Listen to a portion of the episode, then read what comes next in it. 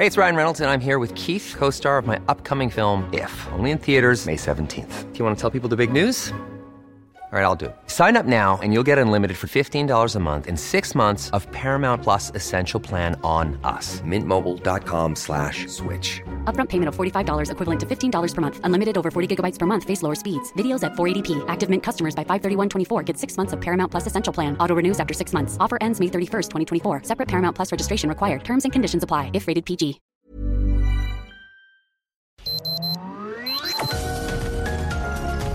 Heraldo Media Group presenta Sergio Sarmiento y Lupita Juárez.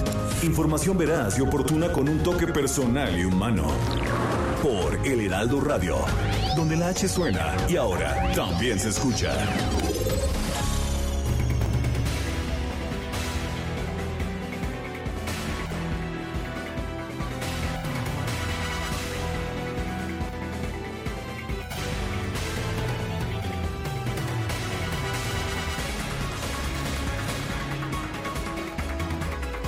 Candidato de oposición, el ex candidato del PAN a la presidencia de la República, afirma que lo quieren encarcelar. Me quieren fregar a la mala, es lo que dijo, utilizando a dos testigos balines. Esto lo dijo en un video el sábado pasado y afirmó que va a estar fuera del país durante un tiempo.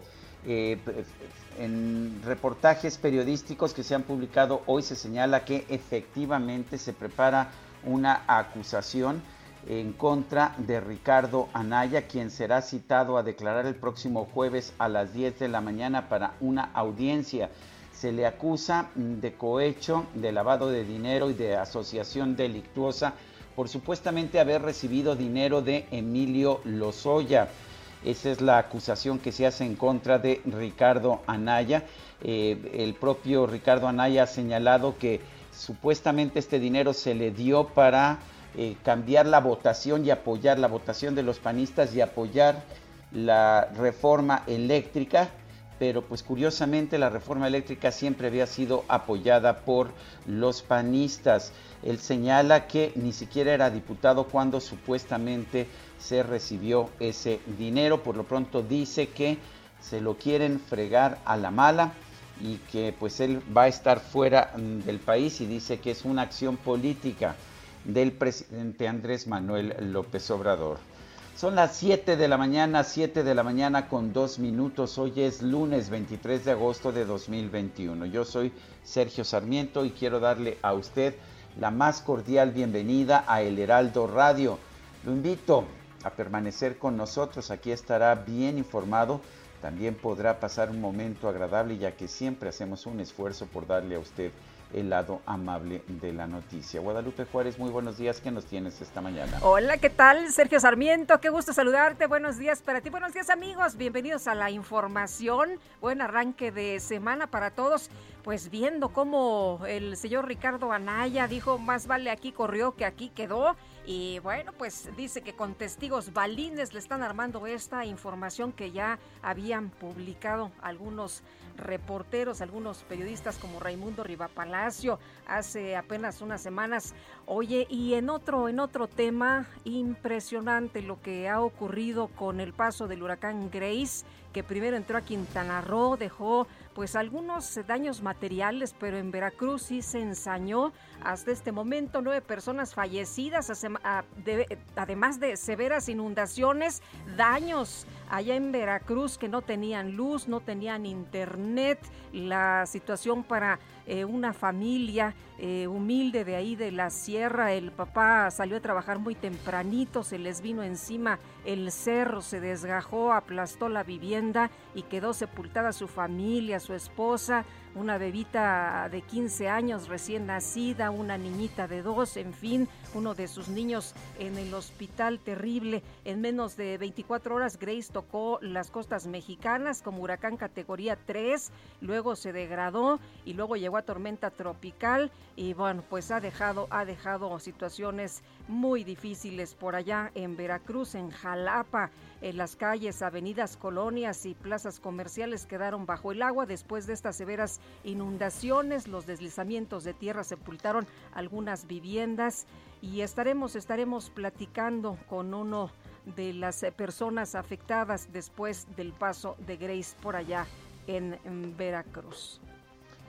Bueno, y en otros temas, la coalición va por México del PAN, el PRI y el PRD dice que va a denunciar ante la Organización de Estados Americanos y la Comisión Interamericana de Derechos Humanos la intromisión del crimen organizado en complicidad con el gobierno del presidente Andrés Manuel López Obrador durante la elección del pasado mes de junio. Esto lo anunció Marco Cortés, presidente nacional del PAN, a través de un comunicado de prensa. En el pasado proceso electoral hubo complicidad del gobierno de México con el crimen organizado, pues lamentablemente durante todo el proceso electoral no hubo una sola acción para garantizar la seguridad en la República, dejando que ocurrieran amenazas, secuestros y asesinatos de operadores, líderes políticos y también de candidatas y candidatos, unos incluso en actos públicos. Estos hechos reprobables hicieron que se viviera uno de los procesos más violentos en la historia de nuestro país. Eso es lo que dice el presidente nacional del PAN en representación de la Alianza Va por México. Son las 7 de la mañana con 5 minutos.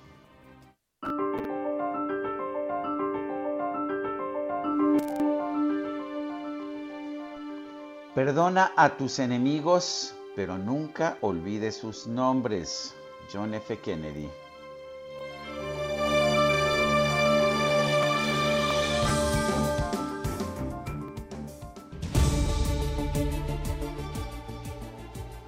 Bueno, y las preguntas, ya sabe usted que nos gusta preguntar.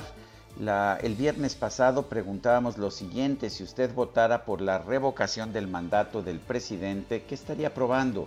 Revocar, nos dijo 51%, ratificar 6%, no votaría 43.1%, recibimos 12.315 votos, sí.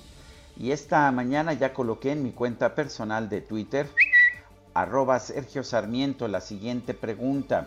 ¿La acción penal contra Ricardo Anaya es correcta? Nos lo dice el 12.2%. Venganza 73.1%. No sabemos 14.4%.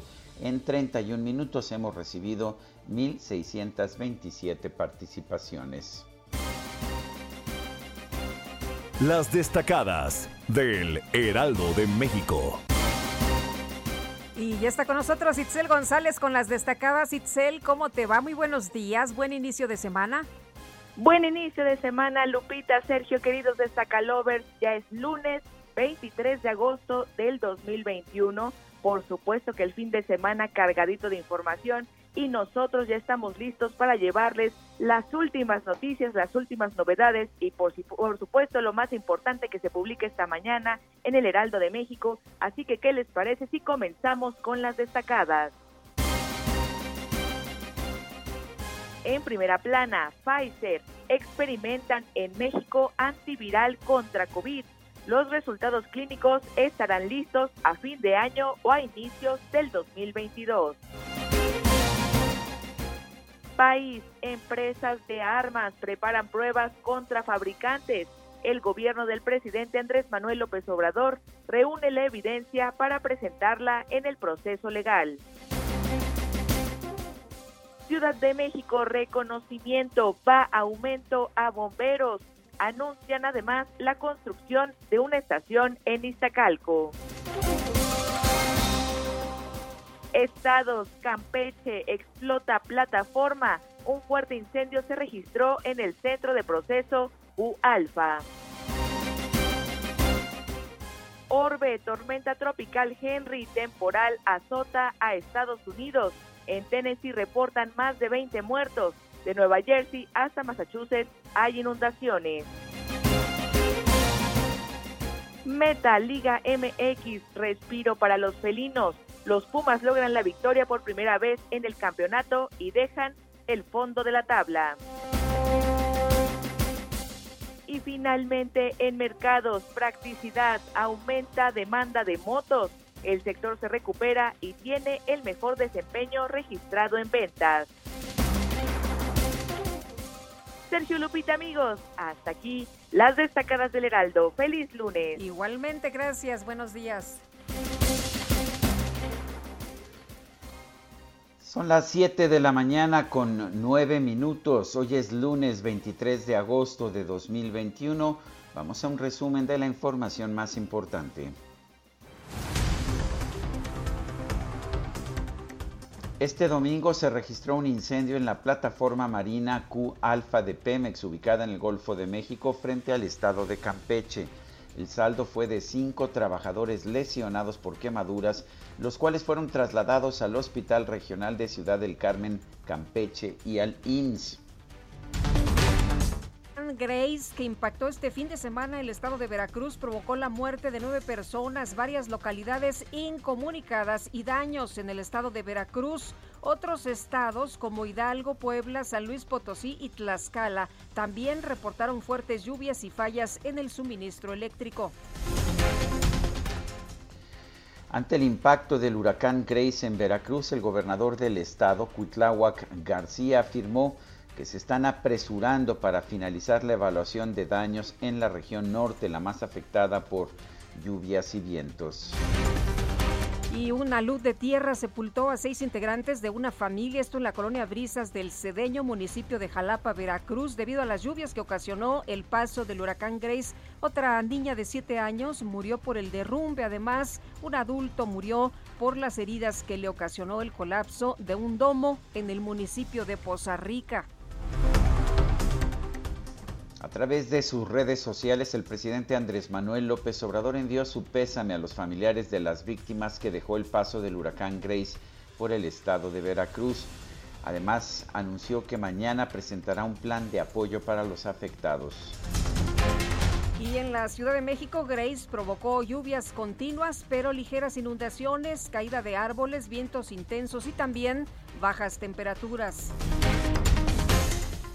De acuerdo con el Centro Nacional de Huracanes de los Estados Unidos, la tormenta tropical Marty se formó esta madrugada en el Pacífico, a unos 320 kilómetros al sur de Baja California. Y en un video publicado en su cuenta de Twitter, el consejero presidente del INE, Lorenzo Córdoba, aseguró que el instituto no pretende legislar respecto al eventual proceso de revocación de mandato, sino tomar las previsiones presupuestales y logísticas para que en caso de promoverse y llevarse a cabo, ese ejercicio sea democrático, legal y exitoso.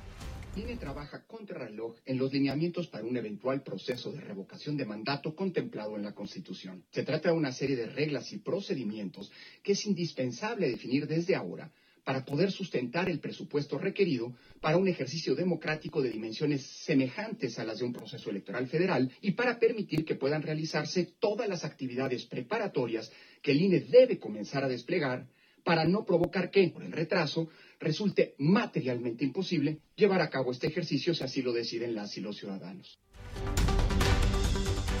En otros temas, la Fiscalía General de la República acusó al panista Ricardo Anaya de recibir sobornos del exdirector de Pemex, Emilio Lozoya, en el sexenio de Enrique Peña Nieto, esto para aprobar la reforma energética. Y a través de su cuenta de Twitter, Ricardo Anaya anunció que estará fuera de México una temporada, ya que el presidente Andrés Manuel López Obrador lo quiere meter a la cárcel, a la mala, con testigos balines, para no dejarlo ser candidato, para no dejarlo participar en el 2024. Pues con la novedad de que López Obrador me quiere meter a la cárcel, con el testimonio de dos testigos balines. O sea, López Obrador me quiere fregar a la mala estorbo para sus planes de sucesión en 2024. No quiere que yo sea candidato y me quiere encarcelar porque no le gusta lo que digo. El presidente López Obrador negó a través de su cuenta de Facebook que haya emprendido una persecución en contra de Anaya. Dijo que si la Fiscalía y el Poder Judicial lo acusan de corrupción y es inocente, que no se ampare ni huya, que se defienda con pruebas y con la fuerza de la verdad los dirigentes del PAN, PRI, PRD acudirán este lunes ante la Organización de Estados Americanos para denunciar la intromisión del crimen organizado en el proceso electoral del 6 de junio pasado. El líder nacional de Morena, Mario Delgado, respondió a la Alianza Va por México. Dijo que si la oposición quisiera ayudar a erradicar a los grupos delincuenciales, deberían determinar con la red de montajes mediáticos y cooperar con las autoridades del país. Mario Delgado sugirió sustituir a la OEA por una organización que verdaderamente vele por los principios soberanos de las naciones en América Latina, dado que calificó a este organismo y a su secretario general Luis Almagro como tendencioso, lo que ya había dicho pues el presidente Andrés Manuel López Obrador. La Secretaría de Economía informó que México solicitó el inicio de consultas al amparo del Mecanismo General de Solución de Controversias del Tratado entre México, Estados Unidos y Canadá sobre la aplicación e interpretación de las reglas de origen en el sector automotor. Familiares y amigos de quienes perdieron la vida el pasado 15 de agosto en un accidente de la México Cuernavaca realizaron una rodada este domingo. Partieron de la caseta de Tlalpan y terminaron su recorrido en la zona de Tres Marías. Ahí se realizó una misa. Durante este fin de semana, la Guardia Nacional aplicó el operativo Carrusel en la autopista México-Cuernavaca. La medida es implementada por dos patrullas en cada carril e impide que los automóviles y motociclistas circulen a más de 90 kilómetros por hora y hasta 70 kilómetros por hora en situación de lluvia. Pues no a 250, ¿verdad? Como, como se mencionó, las motocicletas eh, circulan por ahí en esta eh, carretera de México-Cuernavaca. Y este lunes se dará a conocer la segunda entrega del peritaje de la empresa noruega DNB sobre el desplome de la línea 12 del metro el 3 de mayo que ocasionó la muerte de 26 personas. espera que DNB amplíe los hallazgos de la primera parte del estudio y entregue el reporte final en el mes de septiembre. La Fiscalía General de la República exhumó el cuerpo de José Eduardo Ravelo, quien presuntamente murió por agresiones por parte de cuatro policías municipales en Mérida, Yucatán. Y la Secretaría de Salud Federal informó que en las últimas 24 horas México sumó 7.658 nuevos casos confirmados de COVID-19, además de que se registraron 228 fallecimientos. La mayor parte de los contagios siguen presentes en la población de los chavos, de los jóvenes de 18 a 29 años, seguido del grupo de 30 a 39 años. El gobierno de la Ciudad de México informó que este domingo se agotaron en su totalidad las dosis anti-COVID de Pfizer destinadas para la alcaldía Xochimilco, por lo que para atender la demanda del día aplicaron cerca de mil vacunas Sinovac. Y el Instituto Mexicano del Seguro Social informó que ya construye una nueva unidad COVID en la alcaldía Gustavo Amadero. Se trata del Centro de Atención Temporal Morelos, el cual estará equipado con 183 camas, de las cuales 33 contarán con ventilador. En el estado de Coahuila, hoy comienza el ciclo escolar 2021. 191 planteles van a comenzar actividades presenciales con todos los protocolos de salud. Las 242 restantes lo harán en formato híbrido a partir de la siguiente semana hasta alcanzar el modelo presencial al 100%. Israel inició este domingo una campaña de pruebas serológicas en niños de 3 a 12 años para estudiar los anticuerpos desarrollados en los menores no vacunados contra el COVID-19. El presidente de los Estados Unidos, Donald Trump, fue abucheado durante un mitin realizado el sábado por la noche en Coleman, Alabama, al pedir a sus simpatizantes que se vacunen contra el COVID-19. You know what? I believe totally in your freedoms. I do. You got to do what you have to do. But I recommend take the vaccines. I did it. It's good. Take the vaccines. But you got, no, that's okay. That's all right. You got your freedoms. But I happen to take the vaccine. If it doesn't work, you'll be the first to know.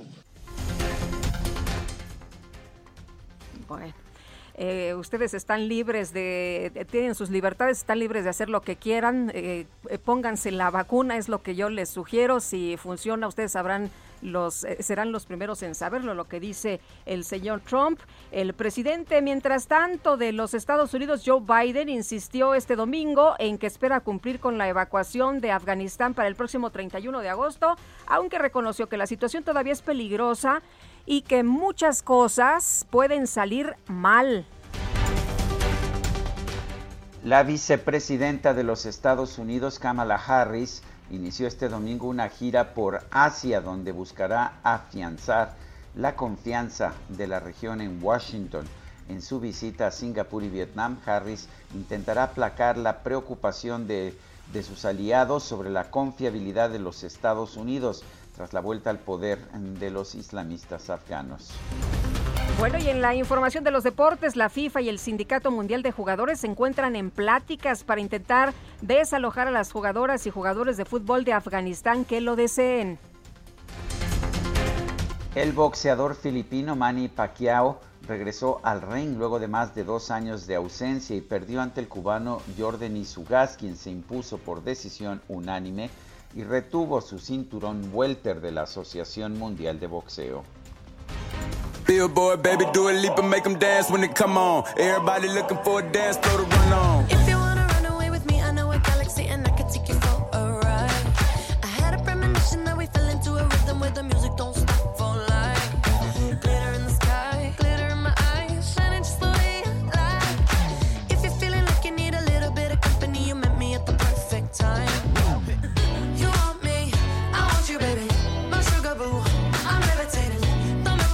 ¿Qué crees, mi querida Guadalupe? Ayer fue cumple de Dua Lipa. ¿Te invitaron? ¿Te invitaron al festejo? No, no me invitaron, Ah, la verdad, pero es que es la pandemia, ¿no? Sí, sí, sí. Por eso no me invitan luego, pero bueno. Es que no hay que hacer fiestas, hombre. Eh, pues bueno, yo no sé qué, qué te puedo decir. Lo único que te puedo decir es que ayer cumplió 26 años. Esta estrella cantante inglesa ha tenido un éxito espectacular en los últimos años y, ayer cumplió apenas 26 años. Además es una mujer de una belleza extraordinaria, muy interesante, Dua Lipa. Y si te parece, la vamos a estar escuchando esta mañana. Me parece muy bien, ya me la chuté creo que todo el año, mi querido Sergio, porque ya sabes, con la visita de los sobrinos a la casa. Ah, sí. Sí, pero, pero un día más, bueno, ya hasta me sé las canciones. es que le puedes decir, puedes decir, Alexa, cambia de canción. Uy, no, se No, va a enojar ¿verdad? contigo, pero bueno.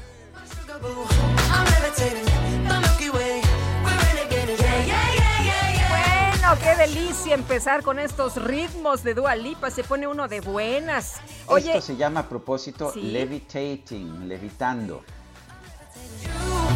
Bueno, pues adelante Lupita, ahora pues sí, perdón ahora sí la que interrupción. no está muy bien, levitating, le- pues vamos aterrizando, ¿no?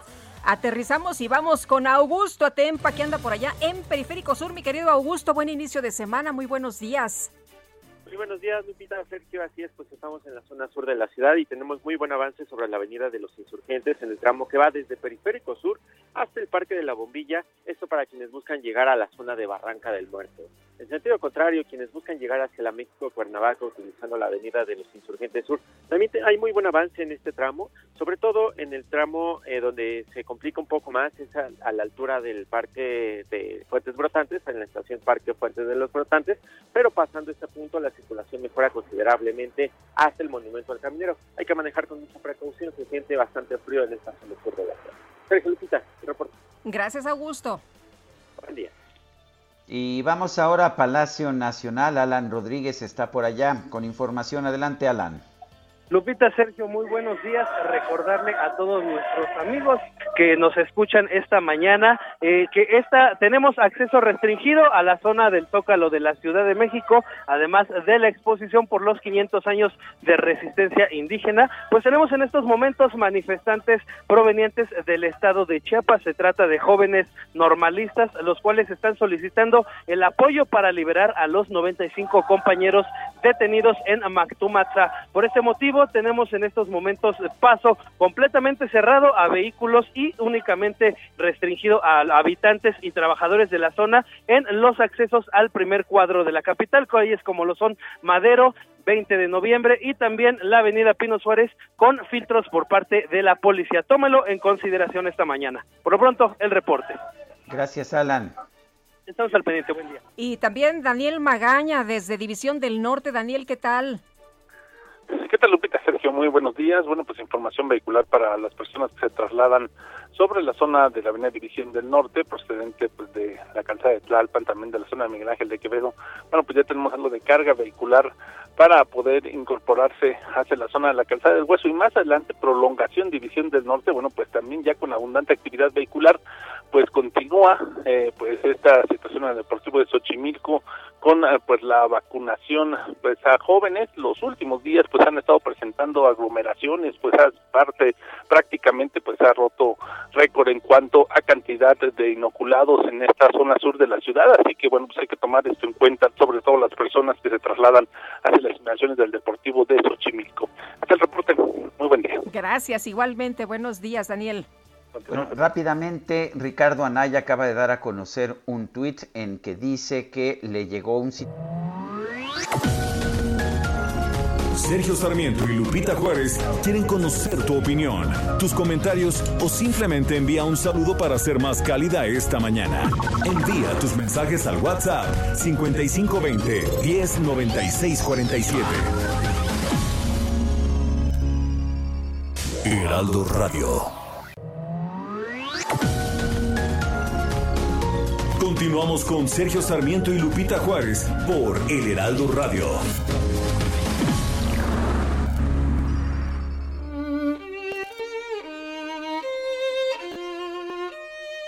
El 23 de agosto de cada año, la Organización de las Naciones Unidas para la Educación, la Ciencia y la Cultura celebra el Día Internacional del Recuerdo de la Trata de Esclavos y de su abolición, una oportunidad para el reconocimiento colectivo y el enfoque sobre las causas históricas, los métodos y las consecuencias de la esclavitud. El 23 de agosto, pero de 1791, en Saint-Domingue, la parte occidental de la isla de la Española, se llevó a cabo la insurrección de los hombres y mujeres sometidos a la esclavitud. Así entonces, al proclamar su independencia, recuperó su nombre amerindio original, Haití. Esta revuelta significa una reivindicación universal de libertad que va más allá de cualquier límite de tiempo y espacio. Apela a toda la humanidad sin distinción de origen ni de religión y sigue resonando hoy con la misma fuerza. Por otro lado, podemos recordar que en México el 6 de diciembre de 1810 se publicó el decreto de la abolición de la esclavitud emitido por Miguel Hidalgo y Costilla, siendo México una de las primeras naciones que abolió la esclavitud en todo su territorio. El decreto de referencia inició una tradición que los mexicanos han respetado a lo largo de más de 200 años.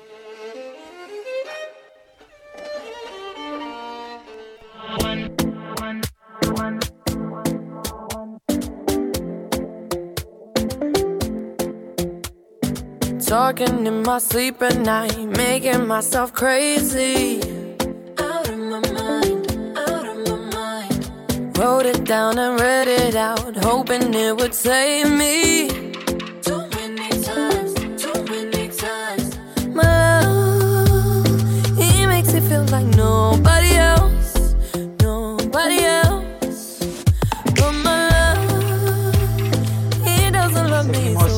escuchando a Dua, a Dua Lipa, que ayer cumplió 26 años. Esto se llama New Rules, nuevas reglas.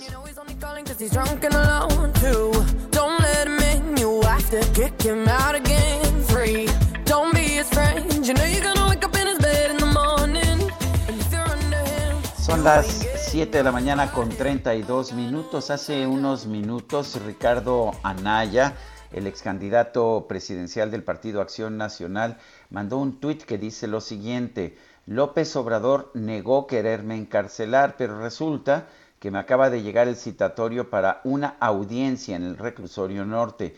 Los delitos que me imputan solo suman 30 años de prisión.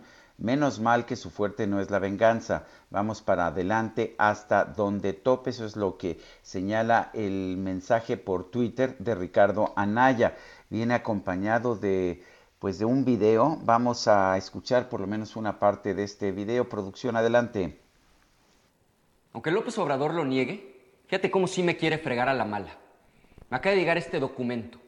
No habían pasado ni 24 horas de que les dije que López Obrador me quería meter a la cárcel, cuando trajeron este papel a mi casa. Es un citatorio.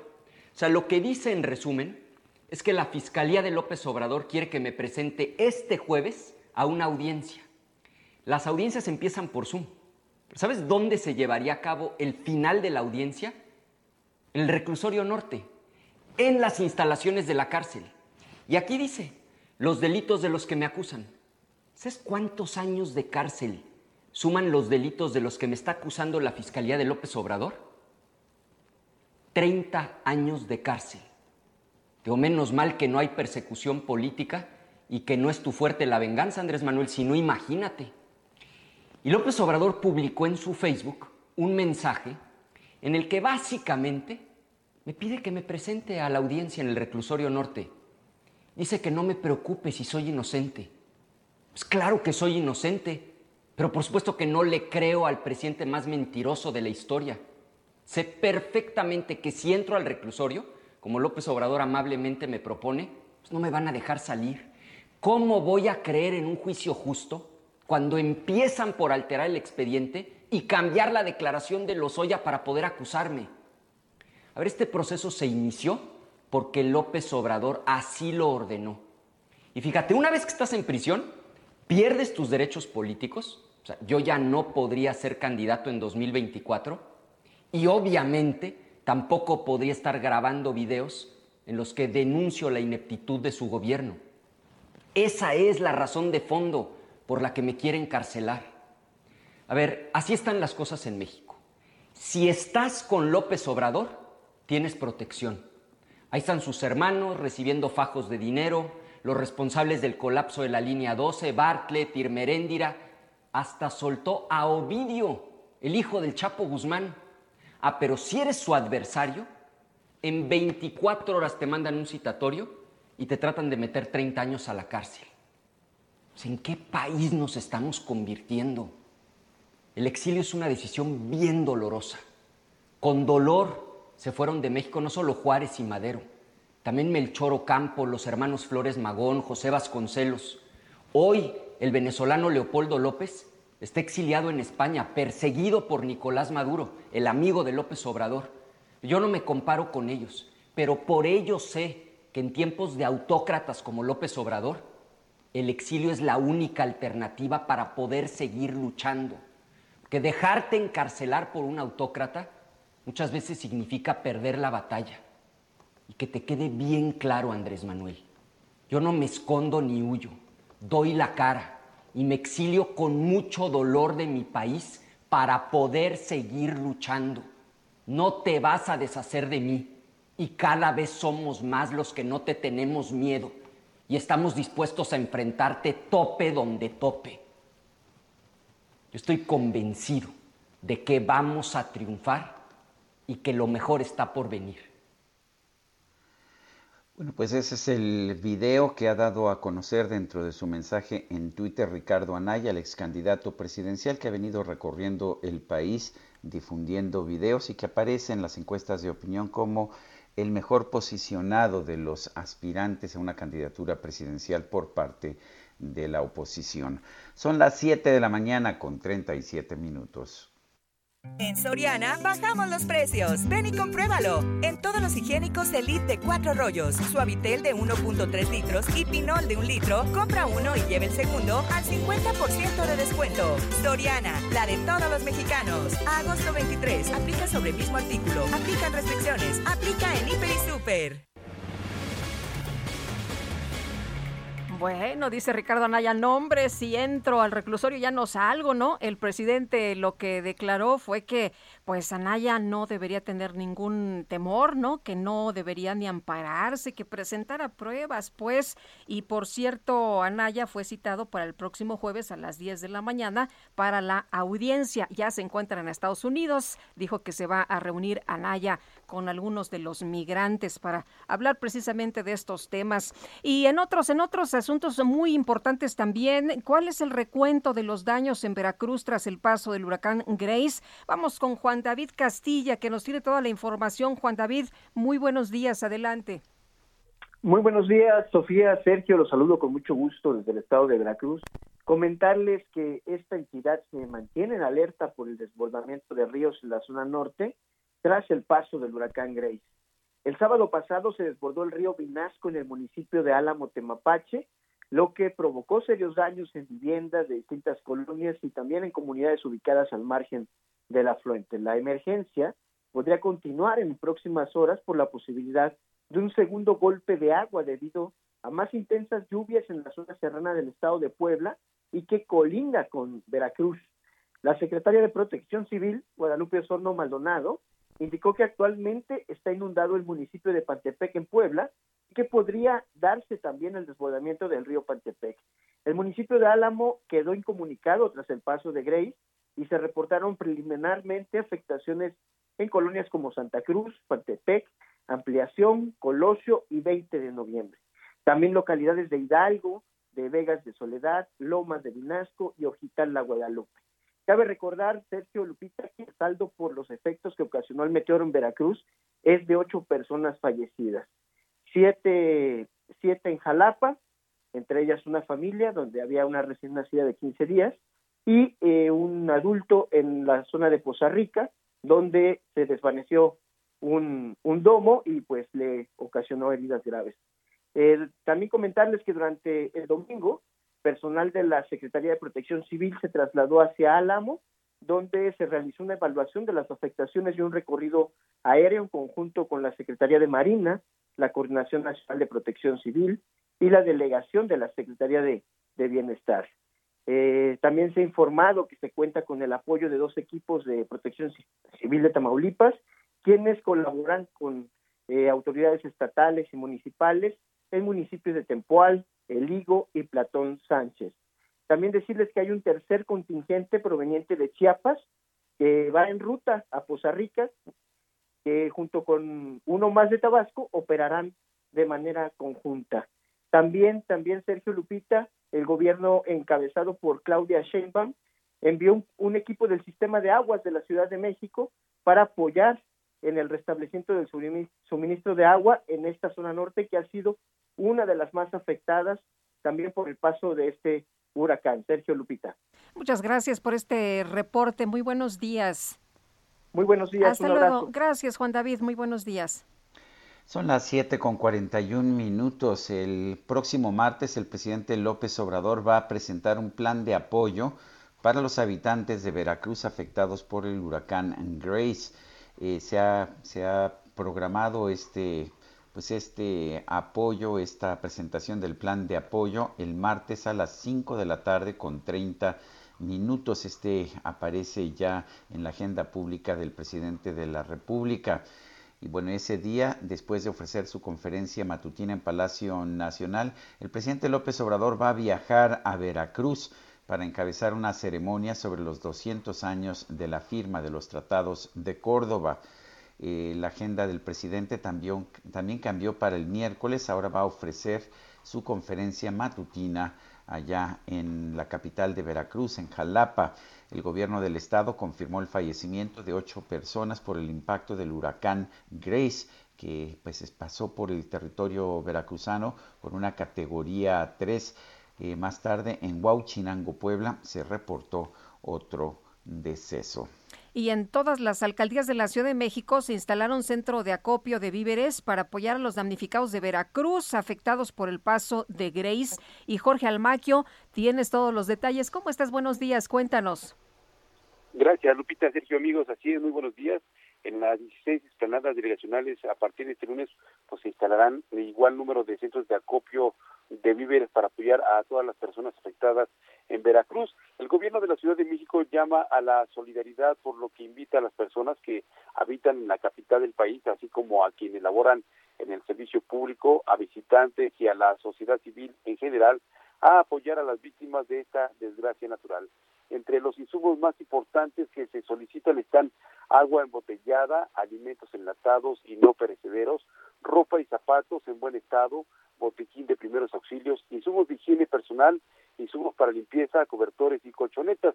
La jefa de gobierno Claudia Sheinbaum informó que enviarán un grupo para apoyar en todas las labores de apoyo y rescate, para lo que también enviarán equipos de emergencia, equipos hidroneumáticos y mecánicos, así como personal especializado para la operación de cauces, drenaje profundo y auxilio.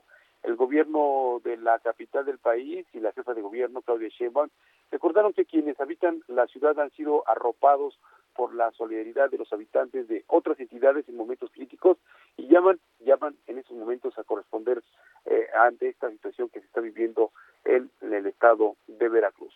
Sergio Lupita, amigos, el reporte que les tengo. Muchas gracias, Jorge. Muy buenos días. Buen día. ¿no? En Soriana, el ahorro es para todos con la oferta de cada día. Hoy lunes 23, aprovecha que la milanesa de res de 168.90 la bajamos a 139.90 el kilo. Hasta 3 kilos por cliente. Soriana, la de todos los mexicanos. Agosto 23 o hasta agotar existencia. Aplica restricciones. Aplica en Hiper y Super. El Partido Acción Nacional señaló al gobierno federal de utilizar a la Comisión Federal de Electricidad para afectar las comunicaciones en la zona donde impactó el huracán Grace. Mayuli Latifa Martínez Simón es senadora por el Partido Acción Nacional. La tenemos en la línea telefónica. Senadora Martínez Simón, buenos días. Gracias por tomar esta llamada. Muy buenos días, Sergio. Al contrario, gracias por el espacio. ¿Cómo, se utilizó a la Comisión Federal de Electricidad eh, para este propósito? Cuéntenos. Este, mira, pues aquí en el estado de Quintana Roo, por, lo que fuera el tema del huracán, eh, pues aquí fue con una categoría mucho menor este, que el impacto, por ejemplo, en el estado de Veracruz, donde ya pasó con, categoría 3. Y, y, aquí, en lo que respecta al menos en, Quintana Roo, los prácticamente los daños fueron muy mínimos, lo ha declarado incluso el gobernador que solo hubo este, árboles, palmeras, este, anuncios caídos. Bueno, finalmente no hubo un tal impacto que evidentemente también se requirió de la comisión de la CFE este, el que se suspendiera eh, de alguna manera el, el, el, servicio de energía eléctrica por el paso del huracán. Sin embargo, en Quintana Roo este, eh, no hubo mayor contratiempo como si lo pudimos ver en el estado de Veracruz, Sergio. Eh, Mayuli, pero eh, ustedes dicen que de manera deliberada la Comisión Federal de Electricidad afectó las comunicaciones. Pero hay una situación que el coordinador, el senador Julián Rementería de Veracruz, bueno, finalmente hubo una situación muy particular en el estado de Veracruz en donde eh, él hizo un señalamiento este, muy enérgico con respecto a lo que sucedió en su estado en particular, sobre todo porque fue una situación catastrófica. es decir, en, en, en, en, Veracruz sabemos que hubieron este, lamentablemente vidas que se perdieron y la situación de ahí, por la gravedad del asunto, fue una situación distinta a la que, bueno, cuando sucedió en Quintana Roo en su primer paso del huracán. Bueno, entonces eh, lo, que está, lo que están acusando ustedes es que la Comisión Federal de Electricidad se ha convertido en, un instrumento político, ¿eso es lo que están acusando? Mira, en, el caso de lo que ha comentado este nuestro coordinador, el senador Julen, pues por supuesto que una situación eh, distinta aconteció en, en el estado de Veracruz con el tema de la, de la comisión, en donde evidentemente de forma deliberada se hizo, este, no, no se restableció la energía eléctrica una vez que haya pasado el huracán. Eh, se tuvo, no, no queriendo dar a conocer sobre todo los hechos catastróficos que sucedieron en, el estado de Veracruz. Y por ello ha sido el pronunciamiento por parte de nosotros como grupo parlamentario, sobre todo este, allegados a, y sumándonos sobre todo a, la situación y a las condiciones que en Veracruz estén aconteció. Y evidentemente ahí el, el gobierno federal hizo uso de este pues de las instituciones gubernamentales para dejar sin eh, mayor comunicación a, este estado este que fue eh, impactado por el huracán de manera muy diferente y por supuesto con un impacto con, con muchos negativos en el estado. Bueno, pues yo quiero agradecerle, senadora Mayuli Latifa Martínez Simón, senadora por el Partido Acción Nacional, el haber conversado con nosotros esta mañana. Al contrario, Sergio, muchísimas gracias y, y saludos a todo tu auditorio. Muy buen día. Buen día, senadora. Lupita. Bueno, pues continuamos con la información y es que habitantes de Mérida, Yucatán, protestaron por la falta de luz tras el paso del huracán Grace. Y Herbert Escalante nos tiene toda la información. Adelante. Hola, buenos días. Así es, vecinas y vecinos de distintas colonias de Mérida salieron a protestar y bloquear vialidades este fin de semana para manifestar su inconformidad en contra de la Comisión Federal de Electricidad, pues tras el paso de la tormenta tropical Grace, llevaban más de 48 horas sin energía eléctrica en sus viviendas y negocios. Algunos de los afectados de la colonia Yucalpetén bloquearon con ramas de árboles la avenida Canec para exigir a la paraestatal que resuelva las fallas en el suministro eléctrico y criticaron que no sea una empresa de clase mundial. En la colonia Máximo Ancona, los vecinos retuvieron a una camioneta de la CFE para presionar a sus trabajadores a que restablezcan el servicio eléctrico, pues recalcaron que ya estaban hartos de esta situación. En la Amalia Solórzano, los colonos bloquearon una avenida e incluso prendieron fuego a unas maderas para expresar que ya están cansados de no contar con energía en los últimos días. De igual forma hubo bloqueos en las colonias Mayapam y Mulsay, pues la gente indicó que sus alimentos estaban echando a perder y que ya no toleran las altas temperaturas. En varias colonias y fraccionamientos de la capital yucateca no contaban con suministro eléctrico desde que Grace impactó el territorio con vientos de 95 kilómetros por hora, mientras que en otros el servicio ha sido intermitente. De acuerdo con la propia CFE, más de 490 mil usuarios se vieron afectados por la tormenta tropical en Yucatán y supuestamente se restableció el servicio en un 90%. Sin embargo, cientos de viviendas siguen sufriendo por la falta de luz. Esta es la noticia, esta es la información que tenemos desde Mérida. Gracias, Herbert. Muy buenos días. Buenos días. Y con base en el último reporte del gobierno de Puebla, Grace ha dejado como saldo tres personas fallecidas en esa entidad. Claudia Espinosa, adelante. ¿Qué tal Sergio y Lupita? Los saludo con mucho gusto a ustedes y a los amigos del Heraldo Media Group y para informarles que en Puebla, con base en el último reporte del gobierno estatal, hasta el momento, Grace ha dejado como saldo tres personas fallecidas, una en el municipio de Huachinango y dos más en Edetlaola, además de que se informa que continúan con la labor para resarcir los daños por encharcamientos, caída de árboles y bloqueo de caminos. El DIF estatal ha llevado a cabo la entrega de láminas y colchonetas en los municipios de Zacatlán, Chignahuapan y Chinconcuautla.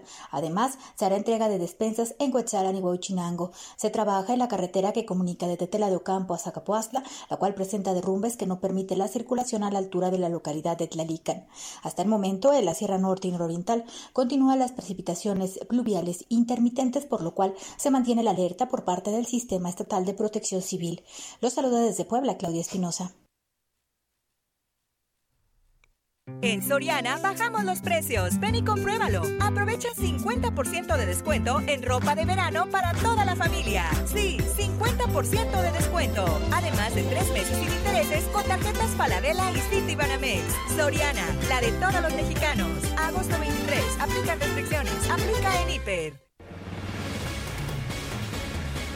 Bueno, y sigue este afer eh, AMLO Anaya y el presidente López Obrador negó que él persiga a Ricardo Anaya, que haya una persecución, informó que hay una denuncia en contra del ex candidato presidencial presentada por miembros de su partido que se juntó con una denuncia que hizo Emilio Lozoya sobre sobornos, pero vamos a escuchar cómo lo dijo en la mañanera el presidente.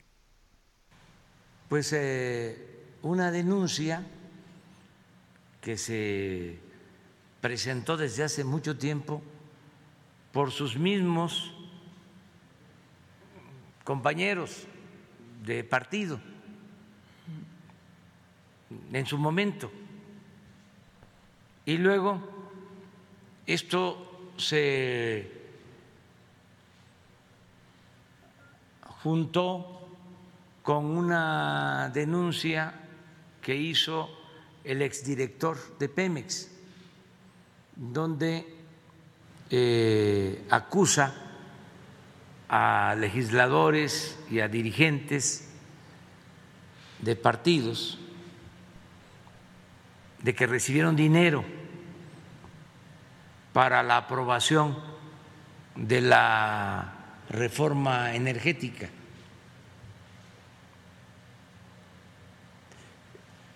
La historia, pues, este, se tiene que contar bien.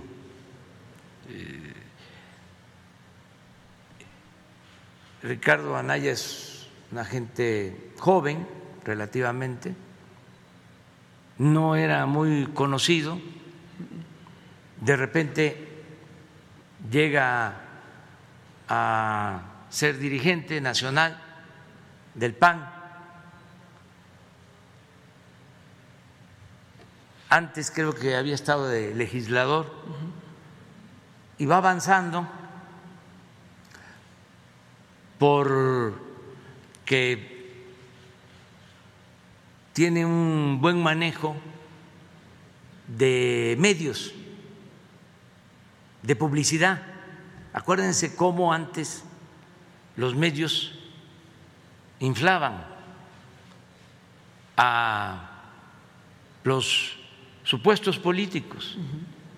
Era cosa de tener asesores, publicistas.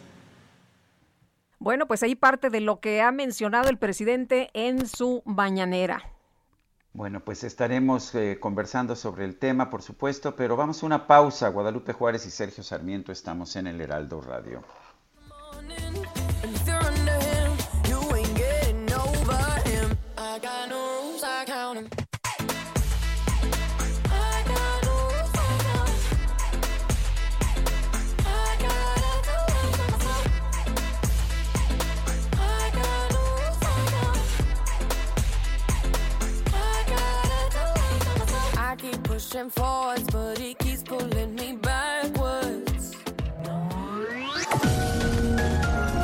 Sergio Sarmiento y Lupita Juárez quieren conocer tu opinión, tus comentarios o simplemente envía un saludo para ser más cálida esta mañana. Envía tus mensajes al WhatsApp 5520 109647. Heraldo Radio. La HCL se comparte, se ve y ahora también se escucha. Continuamos con Sergio Sarmiento y Lupita Juárez por El Heraldo Radio.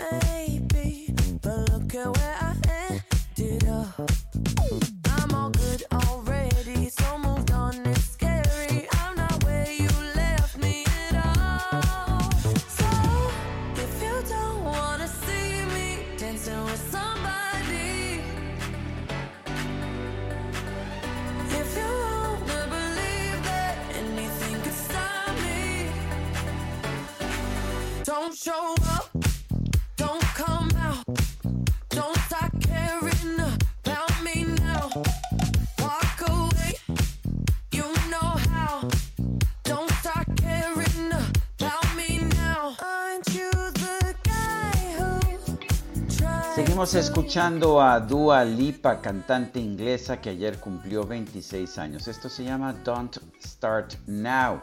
No empieces ahora.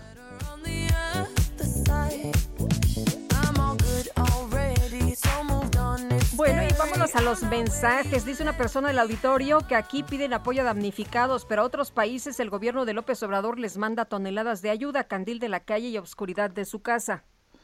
Dice Claudia Álvarez, felicidades por su noticiero. Informen a sus radioescuchas que las oficinas para tramitar la credencial del INAPAM, no la del apoyo económico, se encuentran cerradas y la que está en Doctor Vertis ya no pertenece a Bienestar. No han actualizado la página en Internet. Y otro de nuestros radioescuchas, buen día, ojalá pudieran mandar algún colaborador al Deportivo Xochimilco. Caótica la situación de la vacuna, el tránsito vehicular y peatonal a esta hora ya es un problema. Que tengan un excelente día.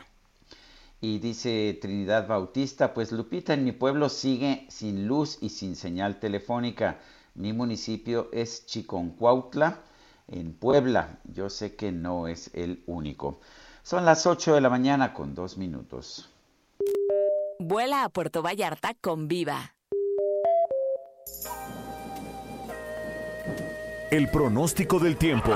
Sergio Sarmiento y Lupita Juárez. Pues efectivamente, muchas afectaciones que ha dejado este huracán Grace a su paso. Mucha gente, como nos decía doña Trinidad, sin luz, sin señal telefónica. ¿Y qué nos esperan las próximas horas en materia de clima? Alex Ramírez, ¿cómo estás? Buena semana. Hola, ¿qué tal? Muy buenos días, Sergio y Lupita. Les mando un saludo a usted y a la gente que nos escucha. Y bueno, les comento que para hoy tenemos a la tormenta tropical Marte la cual se localiza a 350 kilómetros al sur-suroeste de los cabos San Lucas, en Baja California Sur, y a la onda tropical número 22, que se localiza al suroeste de la península de Baja California. Ambos sistemas incrementarán la probabilidad de lluvias fuertes, oleaje de 1 a 2 metros de altura y rachas de viento de hasta 60 kilómetros sobre hora en Baja California Sur. Les comento que la tormenta tropical Marty se formó a partir de los remanentes del ciclón tropical Grace, el cual durante el fin de semana bueno, afectó gran parte del territorio nacional.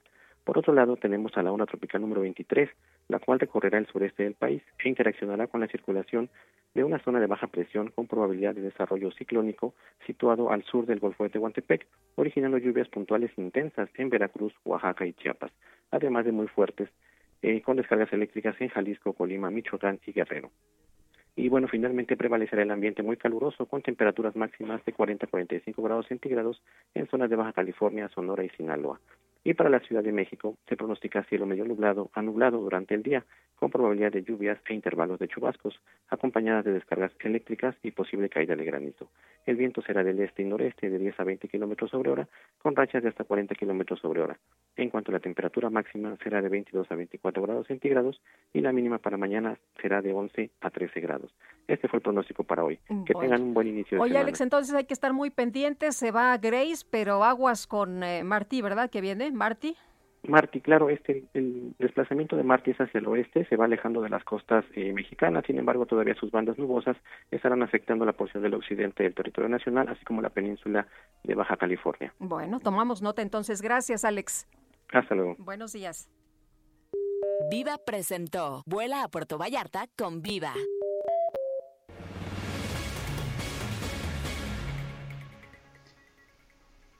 Bueno, y vámonos, vámonos hasta Houston. Juan Guevara nos tiene información. Adelante, Juan. Buenos días, Sergio. Muy buenos días, Lupita. Fíjense que, eh, bueno, Henry, eh, la tormenta tropical Henry ha hecho destrozos en todo el norte del país.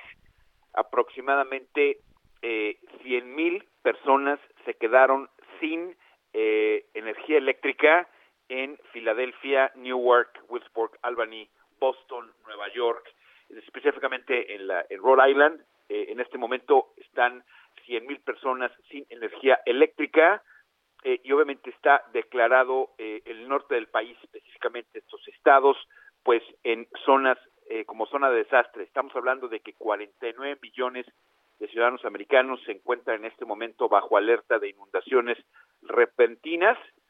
las, las compañías de energía eléctrica en este momento están tratando de restablecer lo que es la corriente eléctrica en estos estados. Sin embargo, bueno, eh, eh, ahorita la gran preocupación es el hecho de que los hospitales no pueden quedarse sin electricidad específicamente por la variante Delta y aquellos eh, casos que estén llegando a hospitales en COVID-19. Entonces, entre Henry y COVID-19 ha sido una circunstancia muy complicada. Se siguen haciendo noticias en desarrollo.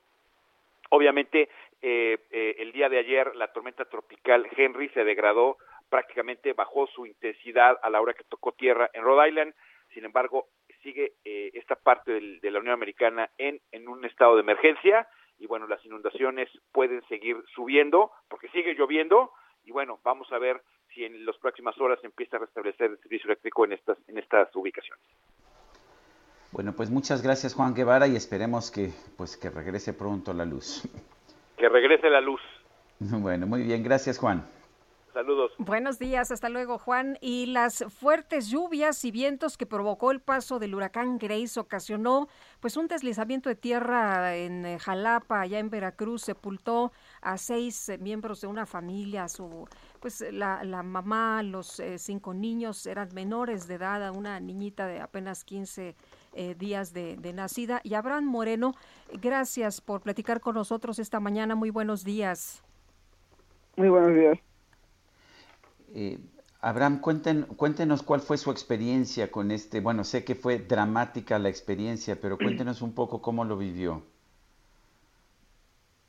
Pues la verdad verdad fue una cosa muy, muy, muy horrible, la verdad. Sí. Fue en cuestión de segundos, todo pasó tan rápido que la verdad, no, no sabría decirle, sí, pero fue una cosa muy horrible. Eh, don Abraham, usted había salido muy tempranito por la mañana y ya estaba lloviendo muy fuerte, ¿verdad? Y usted voltea y en ese momento ve que, que pues la, la situación para su familia eh, se pone muy, muy grave. Eh, ¿qué, ¿qué, fue lo que hizo? ¿Corrió hacia la casa? ¿Trató de ayudar a, a, su familia? ¿Qué fue lo que pasó? ¿Estaba lloviendo ya de manera tan intensa? Sí, mire, yo me, me levanté como eso de las 7 de la mañana este para pues para irme al trabajo. Sí el agua ya estaba estaba lloviendo muy duro muy fuerte. Este escuché un golpe porque desgraciadamente todo mi pues mi cuarto todo mi lo que perdí pues era no era de material era de pues pura lámina nada más. Este salí a ver el ruido ese por lo mismo porque escuché un golpe y me imaginé que podía ser eso ¿no?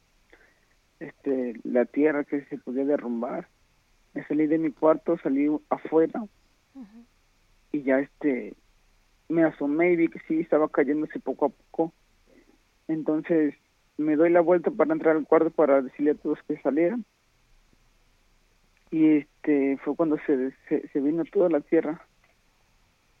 Este ya después pues entre mi desesperación lo que hacía yo era gritar pedir auxilio y pues con mis manos intentar pues sacarlos, ¿no? Sí. Eh, ¿Cuánto tiempo estuvo trabajando solo, Abraham? ¿O, llegó gente de, fuera a ayudarlo? Pues mire, así, así solo como, no fue mucho, como unos 20 minutos, no, como unos 10 minutos nada más. De ahí, este, subió mi papá, mi hermano, mi cuñado, que vivían ahí junto, y mi, y mi sobrino. Eh, don Abraham, tengo entendido que, que, tiene una niña en el hospital, ya salió, ya la dieron de alta, ¿cómo se encuentra? Mire, este, no es una niña, es un niño. Es un de, Sí, es un niño de ocho años y gracias a Dios ya lo tengo conmigo. Ah, qué bueno. Eh, don Abraham, eh, ¿cómo ha sido la, la, ayuda para ustedes? Hay eh, personas que se quejan porque dicen que no han recibido una ayuda de inmediata. En su caso, ¿cómo ha sido? Pues sí, mire, me, me han hecho muchas entrevistas, sí, diciéndome que qué es lo que pido yo, ¿no? El apoyo, cuál es el apoyo que yo quiero. Pues en realidad ahorita ya se perdí todo, tanto cosas materiales como toda mi familia. Lo único que quiero que me apoyen es en, una reubicación, sí. Y no, no, no lejos, porque hay veces que, que reubican y te mandan hasta, uy, o fuera de Jalapa y así y, no quiero eh, alejarme mucho porque pues bien o mal quisiera yo ahí por donde estaba yo viviendo ahí en, banderilla sí ¿Por qué? porque tengo el recuerdo ese de todos mis chaparros este, de todos mis niños donde quedaron sí pero y quisiera que me apoyaran con eso con no sé con la reubicación y si me dan algo pues que, que me apoyaran con cosas materiales con pero alguien del gobierno se le ha acercado y le ha dicho que lo van a ayudar, que lo van a apoyar con, con alguna cuestión económica, con alguna vivienda. Mire, ajá, ayer ayer este me hablaron el, un señor de vivienda. Sí. Hoy tengo una cita con él, va a venir a visitarme aquí al domicilio donde estoy yo para este hacer una entrevista también para ver que el proceso me dijo no recuerdo su nombre del señor, pero... Este, pero es, del gobierno estatal, es del gobierno estatal, del gobierno federal, ¿sabe usted o, no? No, no, sé la verdad. Ya sería, este, al rato que venga él, ya sería, este, que él me, ahora sí que se presente y todo bien para que yo sepa bien, porque le digo igual, a lo mejor sí me dijo, pero pues ahorita no tengo así como que cabeza para... Claro. Ahorita estoy asimilando todo lo que me pasó y pues despidiéndome de, de pues mis hijos y de mi esposa. Don Abraham, muchas gracias por tomar la llamada esta mañana. Le agradecemos mucho y le enviamos un fuerte abrazo. Muchas gracias. Hasta luego. Es Abraham Moreno, afectado por el huracán Grace. Pues qué, qué gran tragedia, ¿no? Es una tragedia en la que toda, toda una familia desaparece, no es una simple cifra, cifra, en este caso por un deslizamiento de tierra. Me parece que, pues, que es muy, muy duro lo que ha vivido esta persona, mi querida Guadalupe, y, y bueno, pues es parte de nuestra responsabilidad el tratar de dar a conocer toda esta información.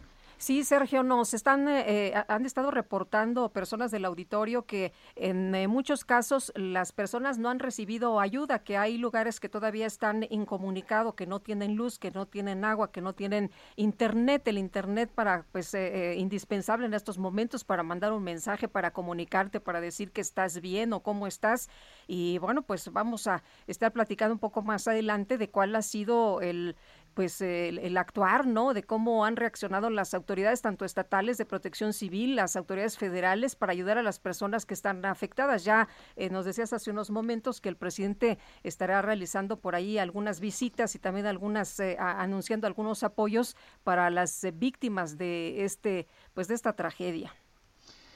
Bueno, son las 8 ah, de la mañana con 14 minutos. Se produjo un incendio este domingo en la plataforma marina EQA2 de Pemex, ubicada en el Golfo de México, frente a Campeche. Guillermo Officer nos tiene la información allá desde Campeche. Adelante, Guillermo. ¿Qué tal? Buenos, ¿Qué tal? Buenos días. Les saludo con gusto desde la ciudad y puerto de Campeche. Efectivamente, esto se eh, produjo es una fuerte explosión que fue reportada en el centro de proceso Q-Alfa, que pertenece al mayor activo de producción Kumalov SAP, ubicado a 100 kilómetros de Ciudad del Carmen. Hasta el momento, eh, pues se tiene en cuenta solamente el reporte oficial que ha dado ya Petróleos Mexicanos. Esto es de eh, cinco, cinco personas que han eh, pues tenido algunas lesiones y lamentablemente una persona más eh, que ha fallecido. Esto de acuerdo al reporte oficial de Petróleos Mexicanos que se dio a conocer eh, durante la madrugada de este de este lunes. La explosión se registró en la plataforma Q-Alfa en la sonda de Campeche y se reporta que ocurrió debido a una fuga de gas en un centro de distribución precisamente de este energético y también de crudo con otras instalaciones petrolíferas. Para que se den una idea, este eh, centro de distribución. Esta plataforma eh, pues provee del 30% aproximadamente de lo que se produce en todo el país. Hasta el, hasta el momento también permanecen tres personas desaparecidas eh, en espera que continúen los trabajos de rescate en este en este centro de distribución. Así están las cosas desde Campeche. Bueno, pues uh, gracias, uh, gracias Guillermo Officer por, por este reporte que nos has dado. Seguiremos informando. Buenos días. Son las 8 de la mañana con 16 minutos. El Químico Guerra con Sergio Sarmiento y Lupita Juárez. Químico Guerra, ¿cómo te va? Muy buenos días.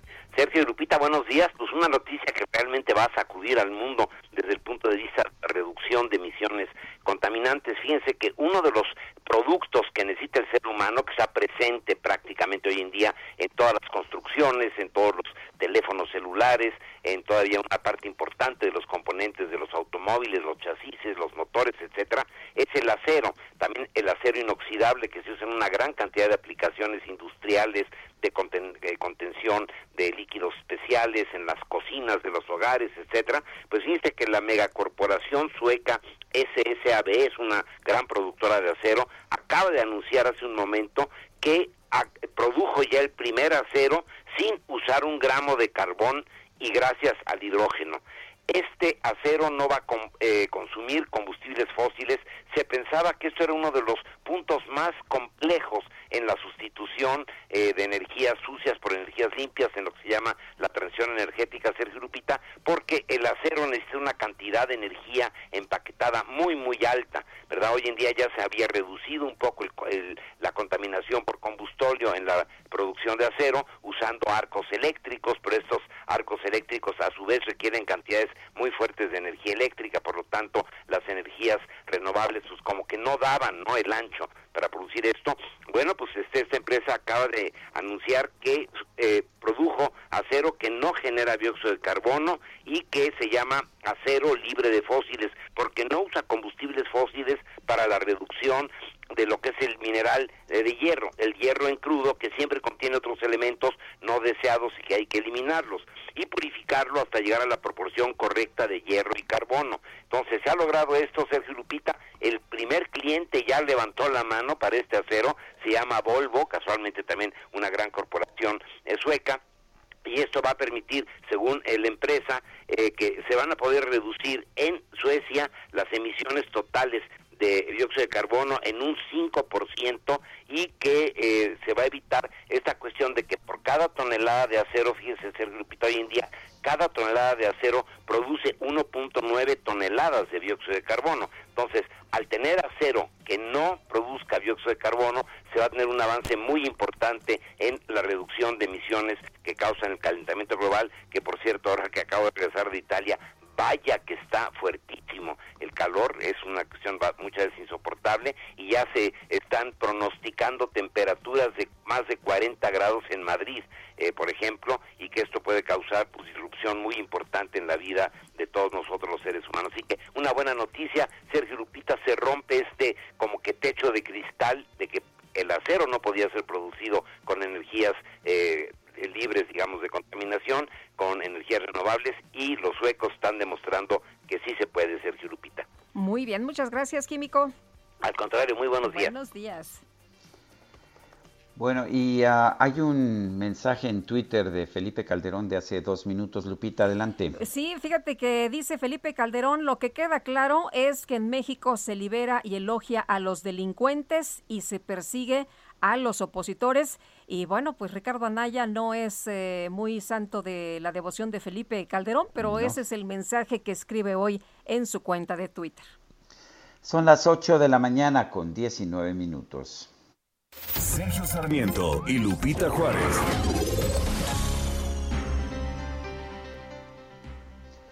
Bueno, y vamos a los especiales de la silla rota. ¿Qué nos tienen esta mañana, Jorge Ramos? ¿Qué tal, Sergio? Buenos días, Lupita Auditorio. En sus informes de gobierno, en sus discursos, en sus conferencias, el presidente Andrés Manuel López Obrador presume el combate que su administración hace a las prácticas de corrupción que han imperado por años en el sistema político mexicano. Sin embargo, su sexenio no ha sido la excepción y en tres años han estallado por lo menos 36 casos que han sido del dominio público. Eh, ¿De qué se trata? Bueno, compras irregulares, aumento de adjudicaciones directas, nepotismo, falta de transparencia en asuntos públicos e irregularidades en la entrega de los apoyos sociales han marcado esta primera mitad de la administración obradorista. En la silla rota y apoyados en distintos documentos elaborados también por organizaciones que se dedican a estudiar el fenómeno de la corrupción, hemos encontrado, insisto, que por lo menos 36 casos y muchos de ellos de personajes de alto nivel son los que están involucrados eh, en esta trama de asuntos de corrupción en estos tres años de gobierno, Sergio. Bueno, pues Jorge Ramos, como siempre, muchísimas gracias y un fuerte abrazo. Buenos días, gracias. Buenos días. Y motociclistas recordaron a las seis víctimas del accidente en la autopista México-Cuernavaca del domingo pasado, aunque pues eh, esta, esta información eh, da a conocer que a las con 11.14 salió esta caravana ahí de la caseta de Tlalpan, encabezada por familia de Ani Yáñez, una estudiante de 23 años que perdió la vida allí en la tragedia. Eh, llegaron hasta Tres Marías, ya sabe usted que, llovió durísimo, bueno, pues así se animaron, así se fueron y por ahí celebraron una misa en la parroquia de San José. Llegaron los eh, familiares de Ani, eh, los organizadores también de este pues de este encuentro antes de iniciar la rodada, como la nombraron esta rodada de luto, eh, se llamó a los motociclistas a hacer conciencia y no ser imprudentes a la hora de manejar en las autopistas. Y vamos con Augusto Atempa, está en Patriotismo. Adelante, Augusto.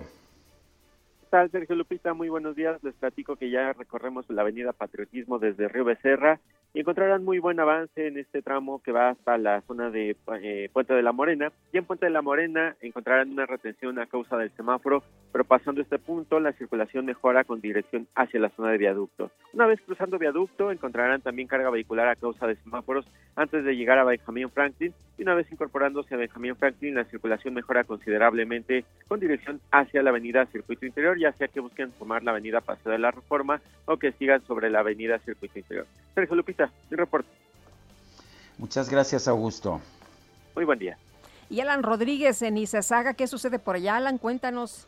Sergio Lupita, muy buenos días. Esta mañana ya tenemos algunos ligeros asentamientos por el cambio de luces del semáforo a partir de Pino Suárez y hasta la zona del eje central Lázaro Cárdenas.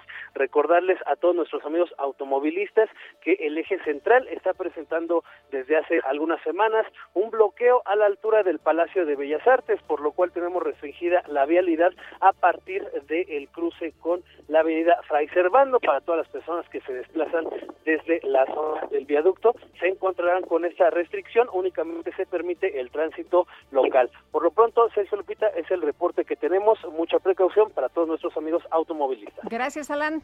Continuamos al pendiente, buen día.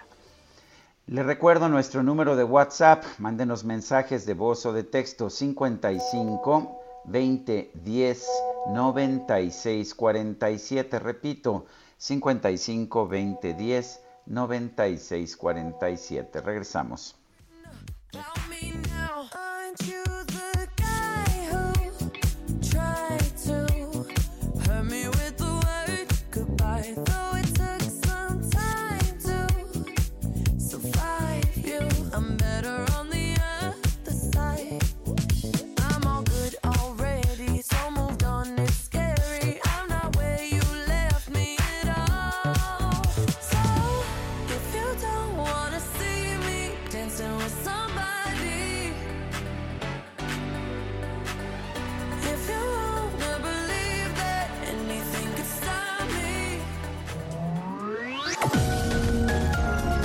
Sergio Sarmiento y Lupita Juárez quieren conocer tu opinión, tus comentarios o simplemente envía un saludo para ser más cálida esta mañana. Envía tus mensajes al WhatsApp 5520 109647. Heraldo Radio. Continuamos con Sergio Sarmiento y Lupita Juárez por El Heraldo Radio. Jaque Mate con Sergio Sarmiento.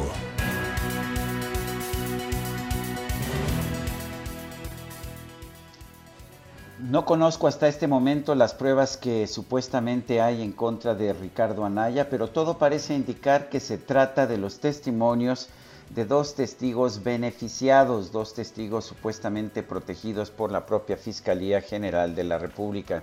Y si algo nos dice la experiencia es que los testigos protegidos dicen lo que el gobierno les dice que digan. Esto porque es la forma en que consiguen beneficios del Poder Judicial. La verdad es que hasta este momento no parece haber ni siquiera mucha lógica en la acusación en contra de Ricardo Anaya. Se le acusa de haber recibido dinero para apoyar la reforma energética de 2013. Lo que se olvida aquí es que los panistas siempre han estado a favor de la inversión privada en la industria energética, tanto en la electricidad como en el petróleo. Esto lo han defendido y en dos ocasiones anteriores con Vicente Fox y con Felipe Calderón trataron de impulsar reformas importantes para liberalizar el sector energético. Parece pues por lo menos dudoso que hayan tenido que recibir dinero del gobierno de Enrique Peña Nieto para apoyar una propuesta con la que ellos siempre estuvieron de acuerdo. Eran en todo caso los priistas, los priistas tradicionales, los que se oponían a esta reforma en el sector de la energía.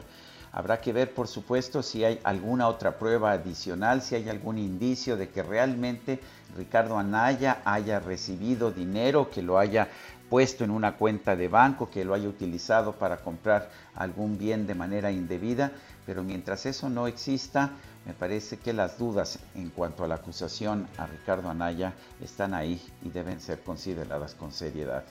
Yo soy Sergio Sarmiento y lo invito a reflexionar.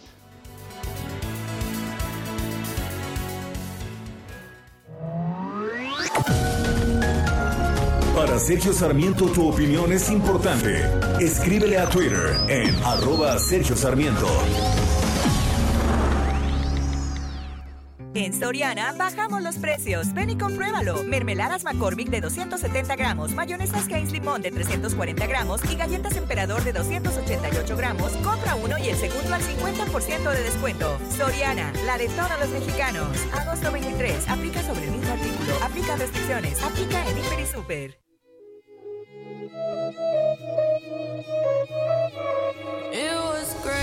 At the very start. Hands on each other. Couldn't stand to be far apart. Closer the better. Now we're picking fights and slamming doors. Magnifying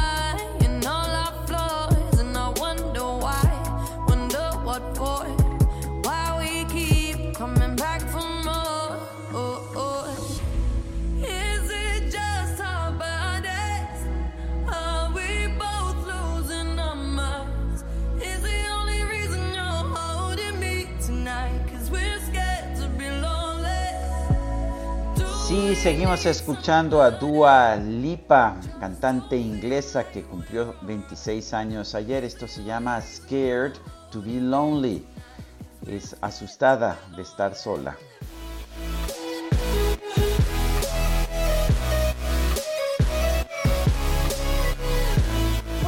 Vámonos a los mensajes. Dice una persona al auditorio, hola, excelente día e inicio de semana. Soy Oralia Mojica. Con relación a los estragos que dejará el mal tiempo en Veracruz, decirle a la jefa de gobierno que no sea candil de la calle, que mejor se preocupe y ocupe de las necesidades que hay en la ciudad. Por ejemplo, a una semana de entrada a clases, la mayoría de las escuelitas no están al 100, que no empiece a hacer campaña desde ahorita, presidenta, presidenta, si eso le hace sentir bien. Saludos. Dice Rodolfo Contreras de Querétaro, buen inicio de semana, que nos vaya bien a todos, sigan con los cuidados sanitarios, complicada la situación de las víctimas del huracán Grace y sin Fonden, eso es lo que dice esta persona. Y nos eh, escribe Patricia, hola dúo dinámico, iniciando semana, les mando saludos afectuosos desde Tequisquiapan a ustedes y a todo el equipo de trabajo. Bueno, y son las 8 de la mañana, 8 de la mañana con 35 minutos. Hay un mensaje en Twitter también de Vicente Fox y dice lo siguiente, López, eres un tramposo y un maligno. Vaya manera de jugar con la justicia. Recuerda, el poder es efímero.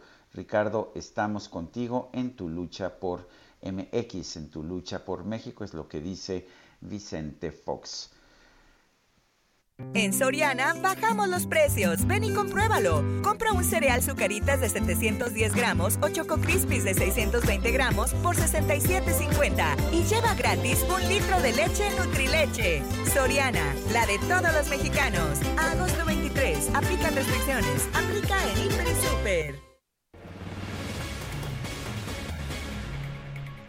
Ayer el, el presidente del INE, Lorenzo Córdoba, en un mensaje, en un video en su cuenta de Twitter, pues eh, habló, habló precisamente de este tema de la revocación de, de mandato y el presidente eh, del INE reprochó al Congreso el retraso para emitir la ley secundaria para la consulta popular de revocación de mandato. Córdoba en sus redes sociales advirtió que su proyecto de presupuesto para 2022 pedirá recursos para realizar el ejercicio. Explicó que es una obligación del INE entregar su proyecto de presupuesto a la Secretaría de Hacienda más tardar el 28 de agosto, por lo que el Consejo General ha previsto discutir y aprobar el viernes 27 tanto su proyecto de presupuesto como los lineamientos de una posible consulta de revocación de mandato. Aseguró que el INE no pretende sustituir las atribuciones del Congreso y dijo tampoco puede, por retrasos que no le son atribuibles, poner en riesgo la eventual realización de este ejercicio de democracia directa por dejar de tomar las previsiones necesarias en espera de una ley secundaria de revocación de mandato, es lo que dice el presidente del INE. Bueno, y en otros temas, los dirigentes del PAN, el PRI y el PRD van a presentar hoy ante la OEA y la Comisión Interamericana de Derechos Humanos una denuncia por la intervención del crimen organizado en las elecciones del 6 de junio pasado. Jesús Zambrano es dirigente nacional del PRD. Jesús, buenos días, gracias por tomar nuestra llamada. Al contrario, gracias a ustedes. Muy buenos días, Sergio Lupita. Con gusto saludarlo y sus órdenes, como siempre. Gracias, buen día. Jesús, ¿es esto más que un desplante político? Porque parecería un simple desplante político, más pasadas las elecciones, eh, con los resultados que conocemos. El proceso electoral aún no concluye, Sergio. Todavía falta la calificación. Apenas esta semana incluso se va a hacer el recuento total de las urnas de los votos en el estado de Campeche y todo el mes de septiembre se tiene de plazo máximo para concluir la calificación, valoración y calificación de lo que fue la elección para gobernador en el estado de Michoacán, así como en eh, el estado de San Luis Potosí, entre otros. Es decir, eh, no está todavía terminado y estamos en la obligación nosotros eh, como mexicanos, eh, como patriotas que somos, que queremos que haya procesos electorales democráticos en nuestro querido México, de de, de, hacer las denuncias correspondientes en donde sea necesario. México es firmante de la Carta Democrática Interamericana junto con todos los países del continente americano en donde el compromiso, entre otros, es que haya elecciones y procesos electorales libres, democráticos, limpios, sin coerciones.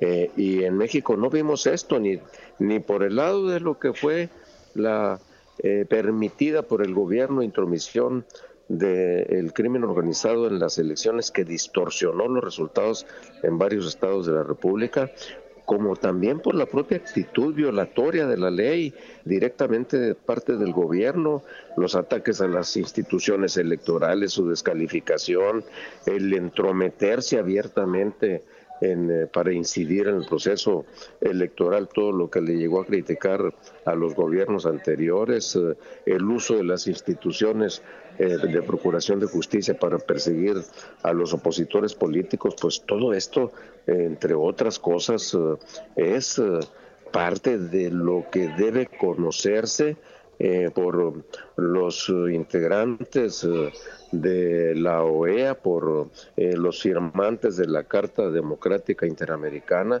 y que en su caso, y particularmente lo que corresponde a la Comisión Interamericana de Derechos Humanos, que pueda emitir hasta algún resolutivo o plantear medidas precautorias para que se salvaguarden derechos políticos y ciudadanos de eh, compañeros nuestros como Rogelio Franco, preso político en, eh, Veracruz, a quien por cierto ya el INE acaba de reconocerle apenas antier eh, sus derechos plenos como diputado federal electo. Entonces, todo esto es lo que queremos nosotros buscar que haya de resonancia y de incidencia eh, y que en todo caso, pues eh, tanto OEA como CIDH emitan una opinión y con medidas que podrían ser hasta de carácter precautorio para el gobierno mexicano. Eh, Jesús, lo que hoy se va a presentar es una denuncia. Pues es una de nuestra valoración de lo que ha estado pasando en el proceso electoral, de, sobre todos estos aspectos que les acabo de expresar, tanto eh, lo que corresponde a lo que se han recabado de pruebas acerca de cómo intervino la delincuencia organizada en el proceso electoral para favorecer a los candidatos de Morena, como también en todo lo que se refiere a los ataques a las instituciones eh, electorales, a los medios de comunicación eh, y a la persecución política que sigue presente en nuestro país. Entonces, eh, con todo lo que hemos podido recabar de elementos probatorios en todos estos aspectos, Lupita. Eh, ¿Y qué pasaría en todo caso si la OEA hace un pronunciamiento, la Comisión Interamericana de Derechos Humanos, ¿tiene esto algún tipo de trascendencia jurídica en México? Pues claro que lo debe tener si somos firmantes, insisto, de la Carta Americana, eh, de la Carta Democrática Interamericana eh, como Estado Nacional. Y el Estado Nacional no es solo el gobierno, somos todos los que integramos las instituciones de la República, los partidos políticos lo somos como tales, quienes eh, entrarán a ser diputadas, diputados eh, también lo son y tenemos todo nuestro derecho a exigir que se pues emitan eh, este tipo de, de, recomendaciones. Ya otra cosa es que se quieran acatar o no. ese sí sería un desplante, sería una actitud eh, violatoria incluso de, aquello que ha firmado México como Estado miembro de la OEA. Eh, Jesús, eh, si me permites, en otros temas, denunció Ricardo Anaya que se le está persiguiendo a la mala, que el presidente Andrés Manuel López Obrador lo quiere meter a la cárcel. ¿Crees que hay una persecución en contra de los opositores? Es parte de lo mismo, de este clima de persecución política, Lupita, es mi opinión. Y yo le reitero lo que dije apenas antier ahí en San Lázaro, cuando tuvimos la reunión de los grupos parlamentarios, le reitero mi solidaridad y condeno que se siga usando a los órganos de procuración de justicia para perseguir políticamente a los opositores en nuestro país. No debemos permitir que se, que se que quede asentado un precedente de estas características. Jesús Zambrano, dirigente nacional del PRD, gracias por hablar con nosotros. Al contrario, gracias a ti, a ustedes, Sergio Lupita, muy buenos días. Igualmente, Jesús, muy buenos días. Pues eh, eh, Morena se pronunció por sustituir a la Organización de los Estados Americanos, además de calificar la actuación de su titular Luis Almagro de tendenciosa. Y Elia Castillo, nos tienes toda la información. Adelante, buen día. Muy buenos días, Sergio Lupita, los saludo con gusto. Así es, pues el presidente nacional de Morena, Mario Delgado, justamente se pronunció por sustituir a la Organización de los Estados Americanos, eh, calificó esta actuación eh, o la actuación de su titular, Luis Almagro, de tendenciosa y lo acusó de responder a intereses externos. Lo que dijo ha, ha facilitado intervencionismos y bloqueos económicos como en el caso de Bolivia y Cuba. El dirigente eh, de este partido expuso que si la coalición va por México que justamente integran PAN, PRI y PRD quisiera ayudar a erradicar a los grupos delincuenciales, terminaría con su red de complicidades y cooperaría con las autoridades. ¿Esto por qué? Esto luego eh, o en respuesta al anuncio que justamente las dirigencias del PRI, PAN y PRD hicieron en la plenaria que se realizó el pasado sábado sobre la presentación de una denuncia que harán este lunes el día de hoy ante la Organización de los Estados Americanos por la presunta intervención del crimen organizado en las pasadas elecciones del 6 de junio. El eh, pues dirigente de Morena acusó justamente a la OEA de eh, pues ser ser imparcial en este en este tipo de temas, así que se pronunció por sustituirla. Esta es la información que les tengo. Muy bien, muchas gracias. Muy buenos días, Elia. Muy buenos días, Lupita Sergio. En Soriana bajamos los precios. Ven y compruébalo. Aprovecha 50% de descuento en ropa de verano para toda la familia. Sí, 50% de descuento. Además de tres meses sin intereses con tarjetas Paladela y Citibanamex. Soriana, la de todos los mexicanos. Agosto 23. Aplica restricciones. Aplica en Hiper.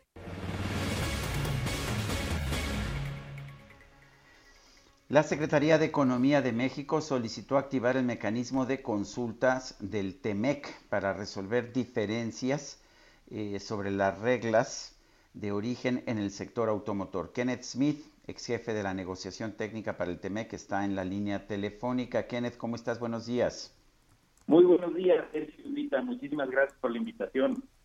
Eh, Kenneth, a ver, cuéntanos, eh, ¿qué significa esta activación del mecanismo de consultas? ¿Qué puede, qué puede significar? Sí, mira, es un tema importante porque bajo las reglas de origen del TEMEC se establece, por un lado, que el valor de contenido regional del vehículo tiene que ser de 75% para tener la preferencia arancelaria. Y por separado se establece que las partes esenciales, que son siete de ellas, motores, suspensiones, chasis y otras más, tienen que, cumplir con este 75% en lo individual. Entonces, la regla que del TEMEC es que una vez que se eh, incorporan estas partes esenciales al título, se consideran 100% originarias. Te doy un ejemplo muy claro. Para un motor que vale 10 dólares, la interpretación de México señala que si ese motor es 75% originario, una vez que se incorpora al vehículo y se hace el cálculo total del valor del vehículo para efectos de la, de la regla de origen, México contabiliza ese motor de 10 mil dólares. Lo que está diciendo Estados Unidos es que por haber tenido un contenido regional de 75%, ese motor más puede ser contabilizado como 7.500 dólares de valor de contenido regional. Esa es una diferencia importante porque si añadimos los descuentos que le hace Estados Unidos a todas las partes esenciales por esta interpretación que está dando, que es equivocada, pues hace mucho más difícil que las empresas puedan cumplir. Entonces, ¿qué que significa? México cumplirse en un proceso donde solicita consulta de conformidad con el capítulo 31. Hay 75 días para tratar de resolver esto por la vía técnica y si no se resuelve, se va a un panel de controversia. Eh, Kenneth, eh, un favor, ¿te podrás eh, poner la, bocina más cerquita? Sí, claro. A ver, ándale, ahí te escuchamos mucho mejor. Y, bueno, tiene estos días para resolver diferencias. Si no se ponen de acuerdo, ¿qué ocurre? Lo que, lo que sucedería, van a seguir las pláticas técnicas, la interpretación de México es clara, porque la interpretación del proceso es incompatible con el texto del TEMEC y las reglamentaciones uniformes que se acordaron entre los tres países.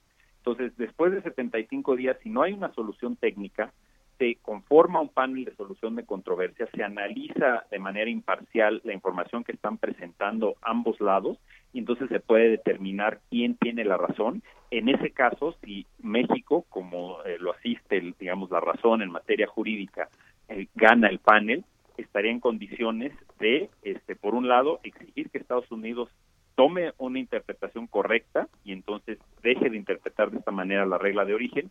Si no lo hace, México podría tomar medidas en materia comercial en contra de productos de Estados Unidos por el impacto que esto le afecte a México. Bueno, entonces, eh, cuánto tiempo puede durar este procedimiento y qué resultado consideras puede surgir de él?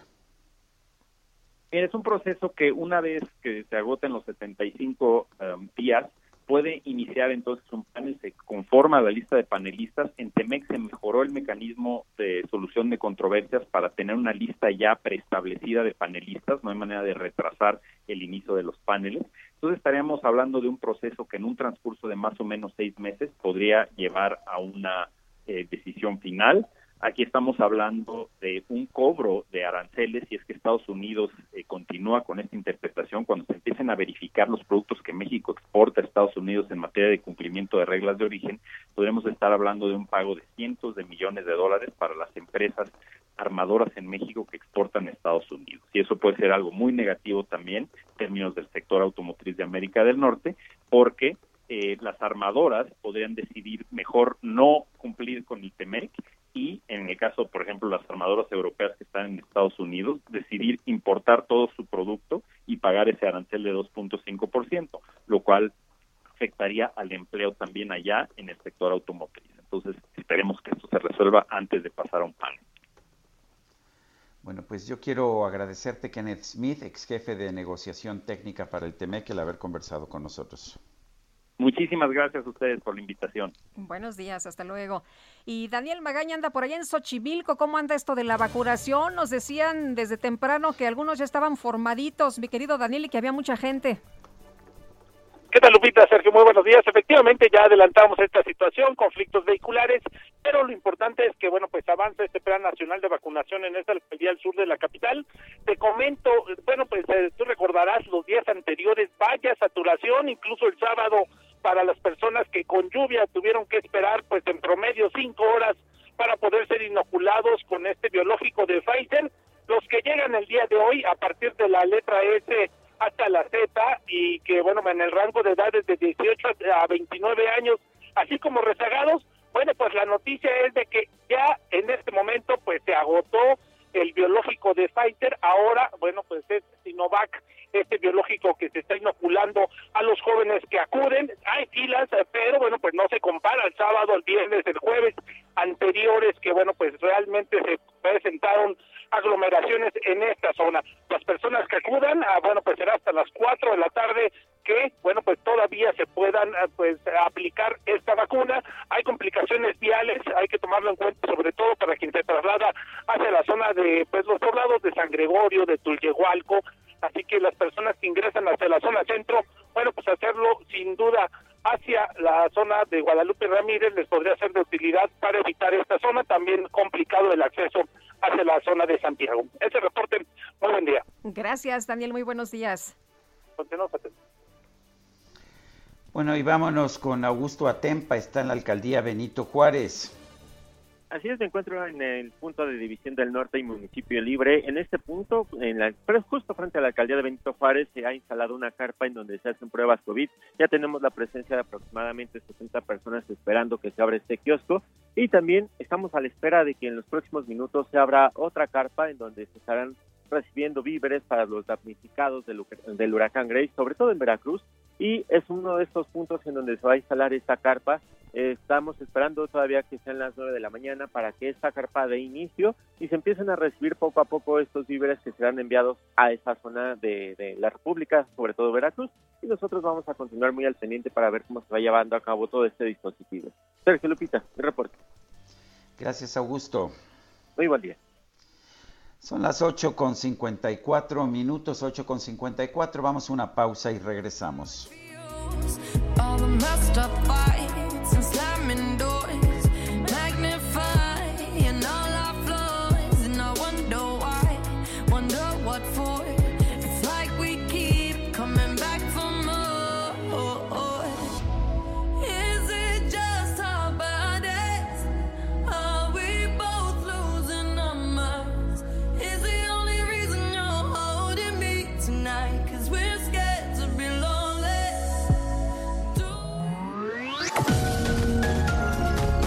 Sarmiento y Lupita Juárez quieren conocer tu opinión, tus comentarios o simplemente envía un saludo para ser más cálida esta mañana. Envía tus mensajes al WhatsApp 5520 109647. Heraldo Radio, la HCL se comparte, se ve y ahora también se escucha.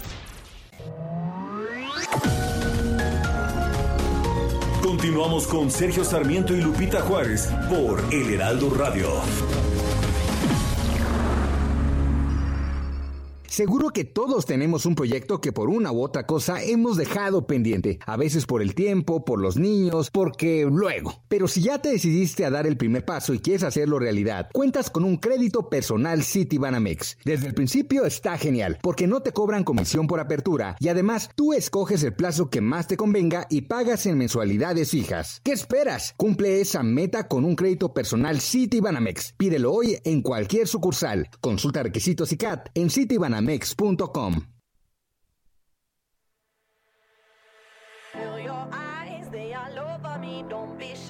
Take control of me, get the vibe. It's gonna be lit tonight.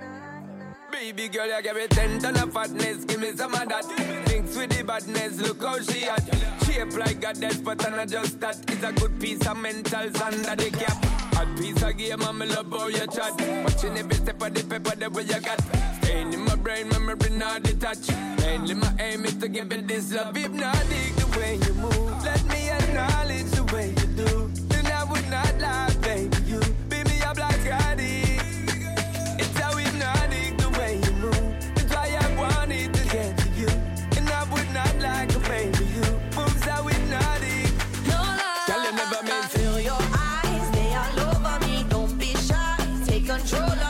Seguimos escuchando música de Dua Lipa, quien cumplió años ayer, 26 años. Esto se llama No Lie, No Mentira, y participa con ella el cantante Sean Paul.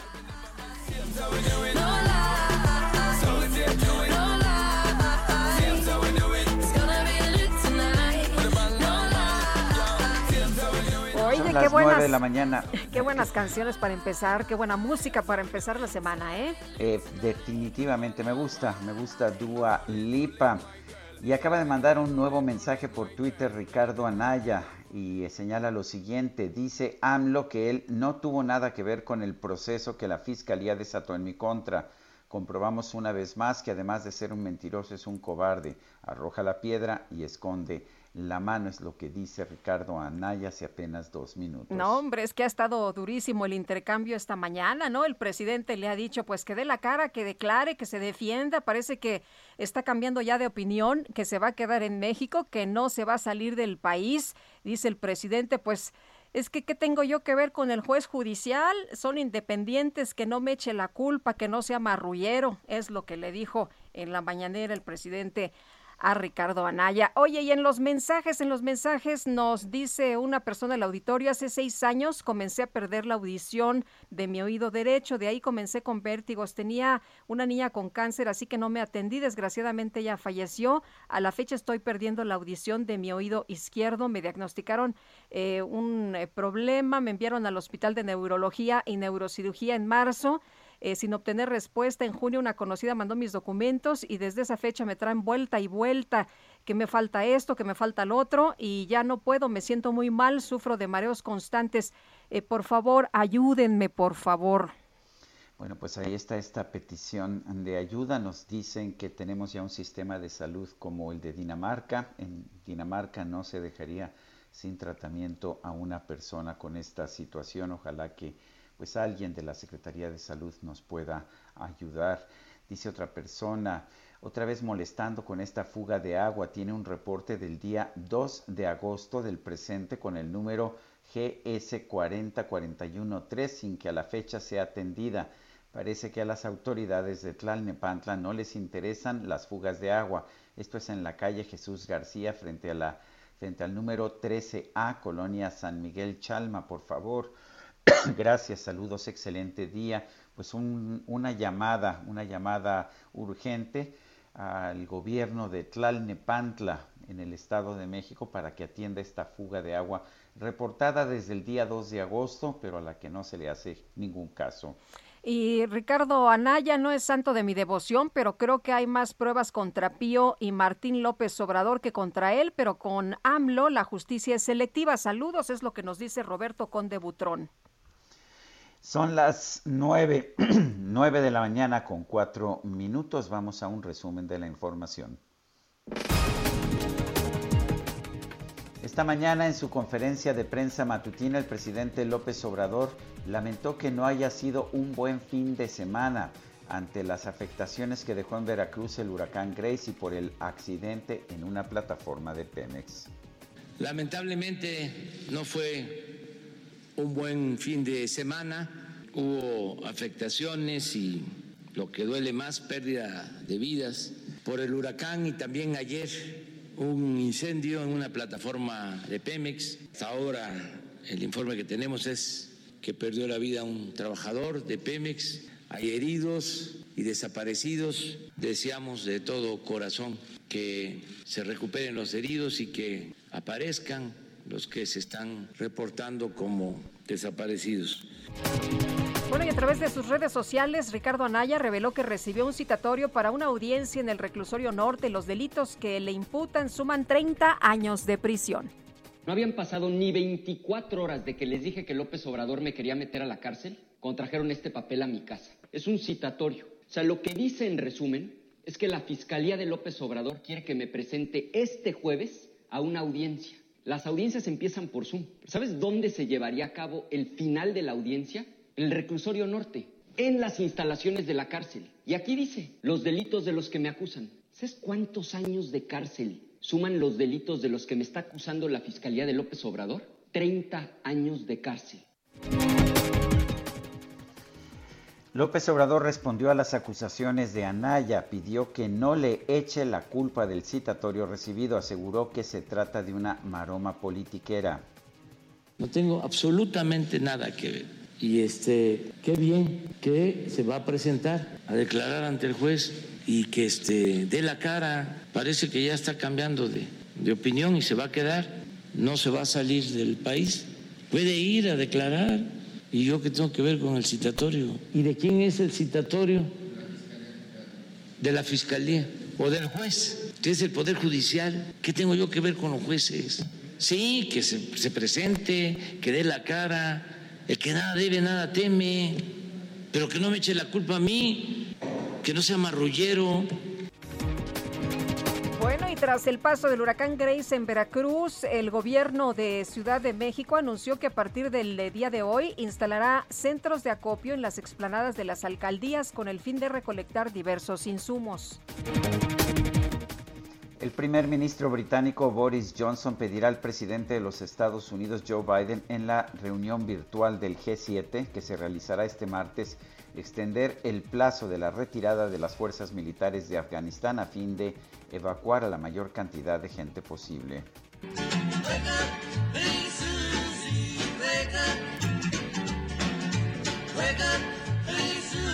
Bueno, pues el músico estadounidense Don Everly falleció este sábado, tenía 84 años. Esto ocurrió allá en Tennessee. El fallecimiento del integrante de los Everly Brothers fue anunciado en la cuenta oficial del dúo y hasta el momento no se ha informado las causas del deceso. Don y su hermano Phil son considerados pioneros del country rock en los Estados Unidos.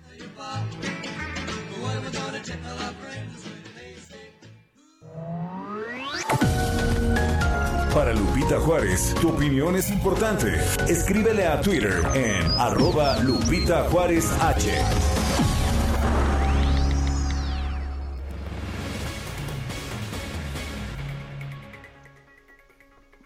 Bueno, y continuamos con la información, mi querido Sergio, con Adelante. una nota triste, ¿verdad? Eh, La, actriz y cantante eh, Rosita Quintana falleció, falleció a los 96 años de edad. A mí me gustaba mucho cómo trabajaba. Fíjate que vi varias de sus películas. Ya sabes que me gusta mucho el, el cine, em, el cine mexicano. Y, híjole, eh, la, la conocí, compartí con ella. Em, me da mucha pena, me da mucha pena esta noticia. Y eh, fue, eh, eh, dicen que fue sometida a una cirugía para extirpar un tumor de tiroides y bueno, ha fallecido Rosita Quintana. Son las nueve con nueve minutos. La Secretaría de Salud de la Ciudad de México informó que de presentarse un caso de COVID-19 en algún plantel solamente se aplicaría un cerco sanitario, pero sin cerrar las escuelas. Jorge Almaquio, adelante. Así es, Sergio Lupita, amigos, la titular de la dependencia capitalina, Oliva López, explicó que se trata de aplicar un protocolo de intervención selectiva que se utiliza para la vigilancia epidemiológica nacional de todas las enfermedades y en este caso, bueno, pues se aplicaría en caso de detectarse, de detectarse un caso de COVID-19, pero no, dijo, no se van a cerrar las escuelas. Así lo comentó, escuchemos. Entonces no es no es cerrar la escuela, no. Tenemos transmisión comunitaria, entonces no es una lógica de cerrar la escuela, es la lógica de trabajar como se trabaja en los albergues, en los asilos, en todos los espacios que tienen, digamos, personas que conviven estrechamente, se hace una intervención selectiva a las áreas que fueron afectadas. Puede ser un salón, dos salones, en esa lógica es que se estará trabajando.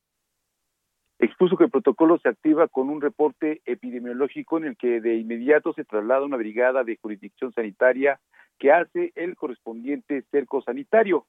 Continúan con la valoración y de requerir muestras. Estas se canalizan a los centros de salud donde se lleva a cabo el análisis para después efectuar un seguimiento a todos los contactos que tuvieron las personas contagiadas. Destacó la funcionaria capitalina que el mecanismo que se aplicará pues se tiene muy trabajado con las unidades escolares y la jurisdicción sanitaria que es el espacio el espacio local más cercano a las escuelas. También comentarles que más de 24 mil jóvenes de otras alcaldías y estados de la República se vacunaron en, se vacunarán en Xochimilco presentando comprobante de domicilio prestados o apócrifos. El director de gobierno de la Agencia Digital de Innovación Pública, Eduardo Clark, reconoció que muchas personas que llegaron al centro de vacunación de la demarcación provienen de otros, de otros lugares. Escuchemos. Lo que sí les puedo decir es, a este ritmo vamos a vacunar, yo creo que unos 115 mil jóvenes de 18 a 29 años que dicen ser residentes de Xochimilco. En Xochimilco, en su totalidad, de acuerdo al censo y a los datos del INE, hay ligeramente menos de 91 mil personas. Es decir, pues sí vamos a estar vacunando un número importante de personas que es claro, de acuerdo a la estadística de la ciudad, que no viven en Xochimilco. Ante esta situación, el funcionario capitalino llamó a los jóvenes a la solidaridad y a no intentar engañar con documentos a prófugo. Así lo comentó. Que ellos también nos ayuden a esperar su turno y no solo esperar su turno, mucho menos a tratar de mentir y tratar de, de, llevar un comprobante que claramente ellos saben no refleja su lugar de residencia. A las personas que, con las que hemos dialogado y la verdad son las que menos se molestan, son las que llegan de otras alcaldías y dicen, ah, pensé que eran aquí todos. Le dices, no, no pasa nada, espera, ellos se van. Y bueno, solamente comentarles que ayer precisamente se terminó la vacuna Pfizer en Xochimilco y ante esta situación empezaron a aplicar el biológico de eh, Cancino. Es el reporte que les tengo. Buen día. Jorge Almaquio, muchas gracias. Hasta luego, buen día.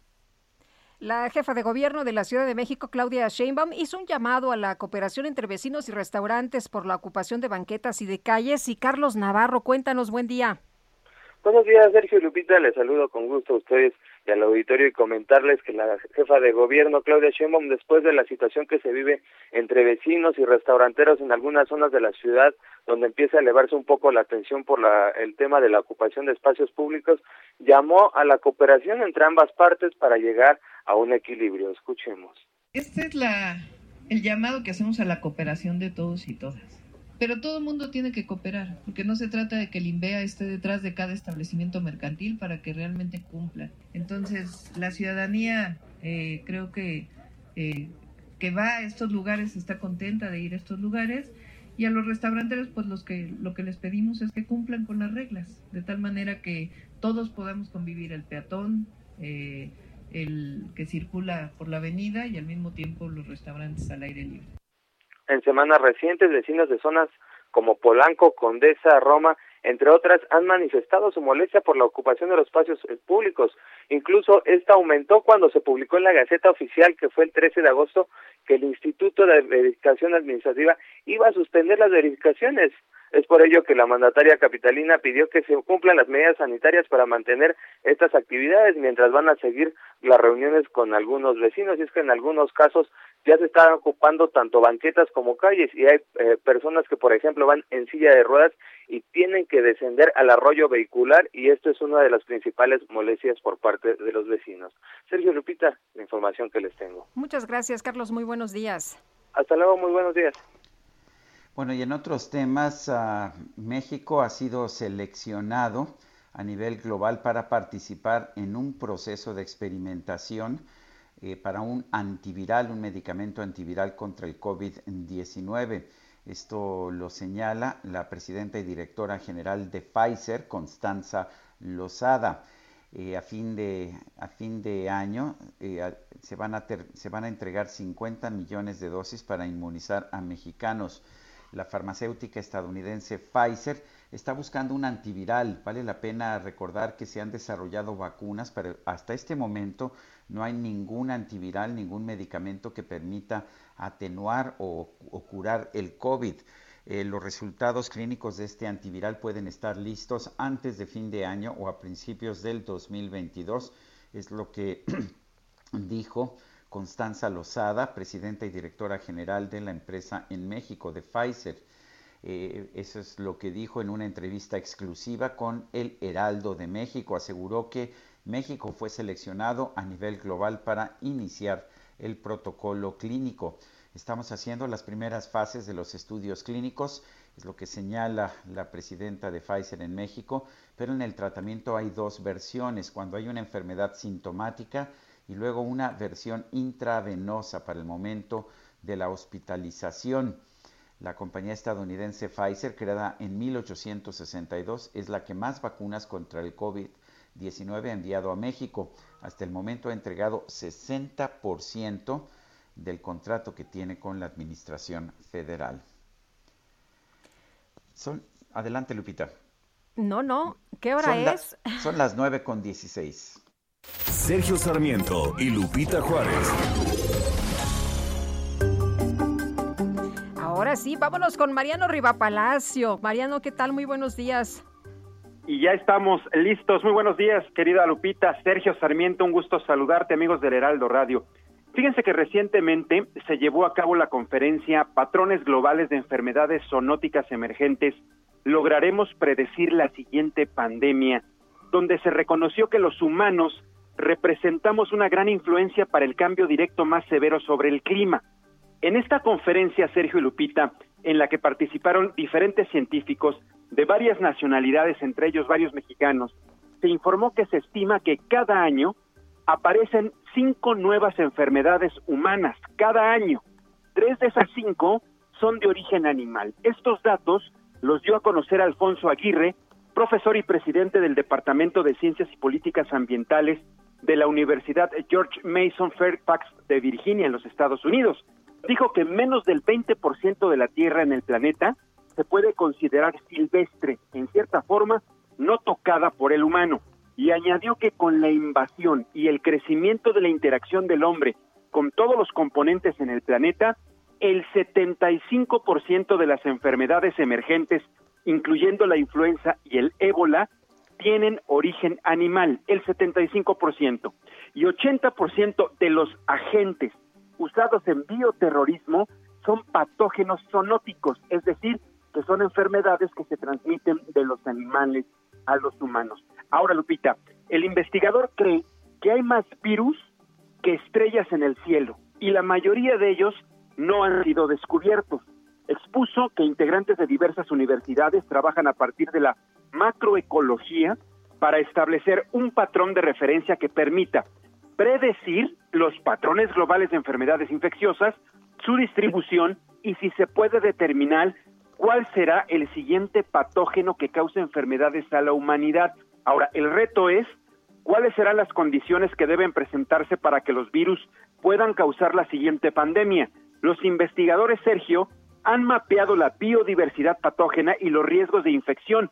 También se ha estudiado la diversidad de parásitos en primates silvestres, mamíferos y carnívoros, así como la proporción de parásitos compartidos en diversos huéspedes. Y este sentido es importante y se tiene que estar conscientes que se esperan más pandemias.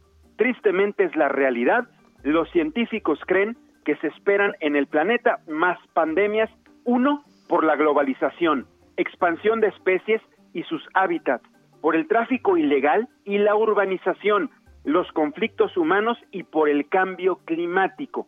Para poder estar preparados, los científicos Lupita nos dicen que coinciden en que se requiere conectar el estudio de los subsistemas ecológicos como lo social, analizar los cambios que se requieren hacer en, en infraestructura, en instituciones, comunidades e industria para plantear cambios ecológicos en el contexto sociocultural y de vida y de cada comunidad, todo esto para saber cómo responder ante estos patógenos y también qué cambios de conducta espacial y social se requiere para hacerles frente. Así que Sergio Lupita y amigos del Heraldo Radio, esta ya está la información científica de que existen pues un montón de virus por descubrir y mutar en el planeta. Lo importante aquí es estar preparados como humanidad, como ciencia, como gobiernos para que no haya consecuencias catastróficas por la aparición de más virus que pueden generar pandemias.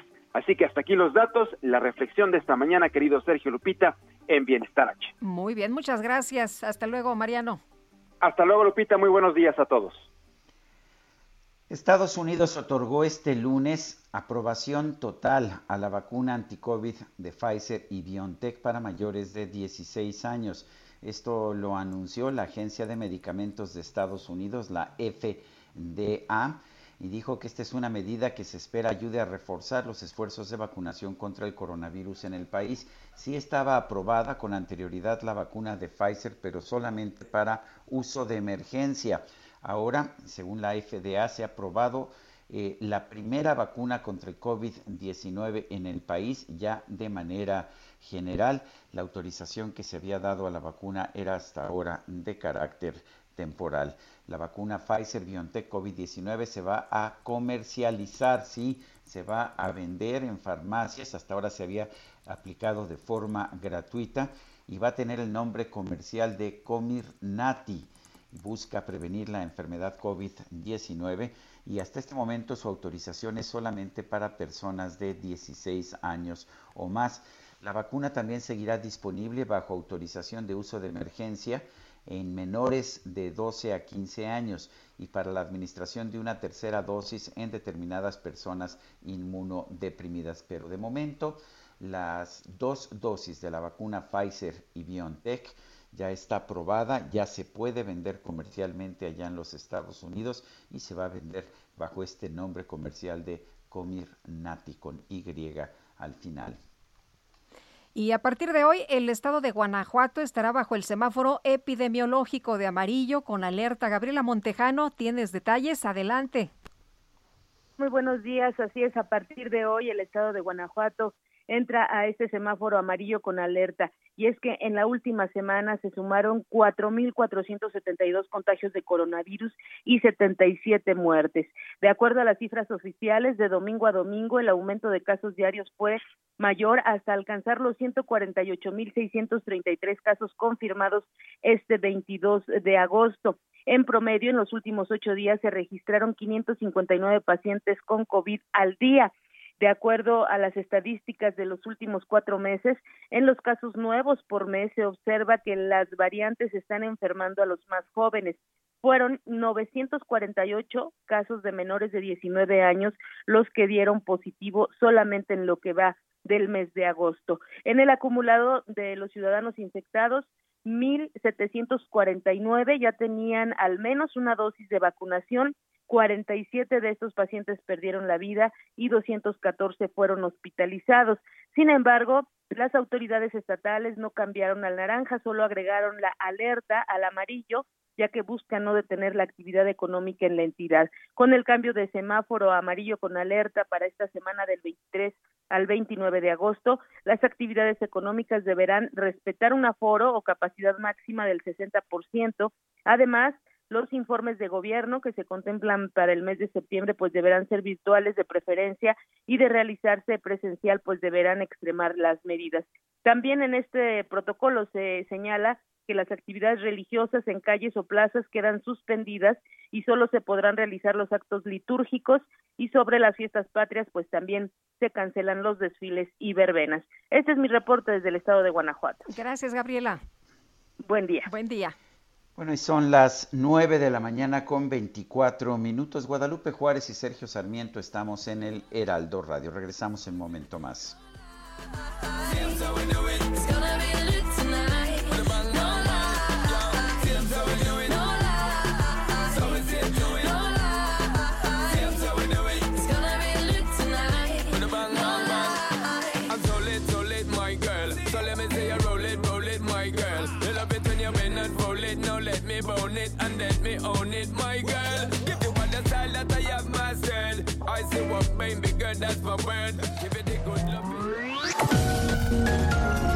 Sergio Sarmiento y Lupita Juárez quieren conocer tu opinión, tus comentarios o simplemente envía un saludo para ser más cálida esta mañana. Envía tus mensajes al WhatsApp 5520 109647. Heraldo Radio, la HCL se comparte, se ve y ahora también se escucha.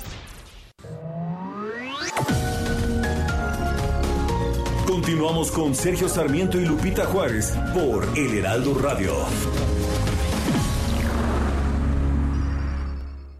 En Soriana bajamos los precios. Ven y compruébalo. Aprovecha 20% de descuento en papelería. Y laptop HP de 15.6 pulgadas la bajamos a 6,399 pesos. Soriana, la de todos los mexicanos. agosto 23, excepto cuadernos 9 to 5 de 90 hojas y Back to School de 100 hojas. Aplica restricciones. Aplica Soriana Hiper. You call me all friendly, telling me how much you miss me. That's funny, I guess you've heard my songs. Well, I'm too busy for your business. Go find a girl who wants to listen. Cause if you think I was born yesterday, you have got me wrong. So I cut you off, I don't need your love. Cause I already cried enough, I've been done. I've been moving on since we said goodbye. I cut you off, I don't need your love. So you can try all you want. Your time is up, I'll tell you why. You say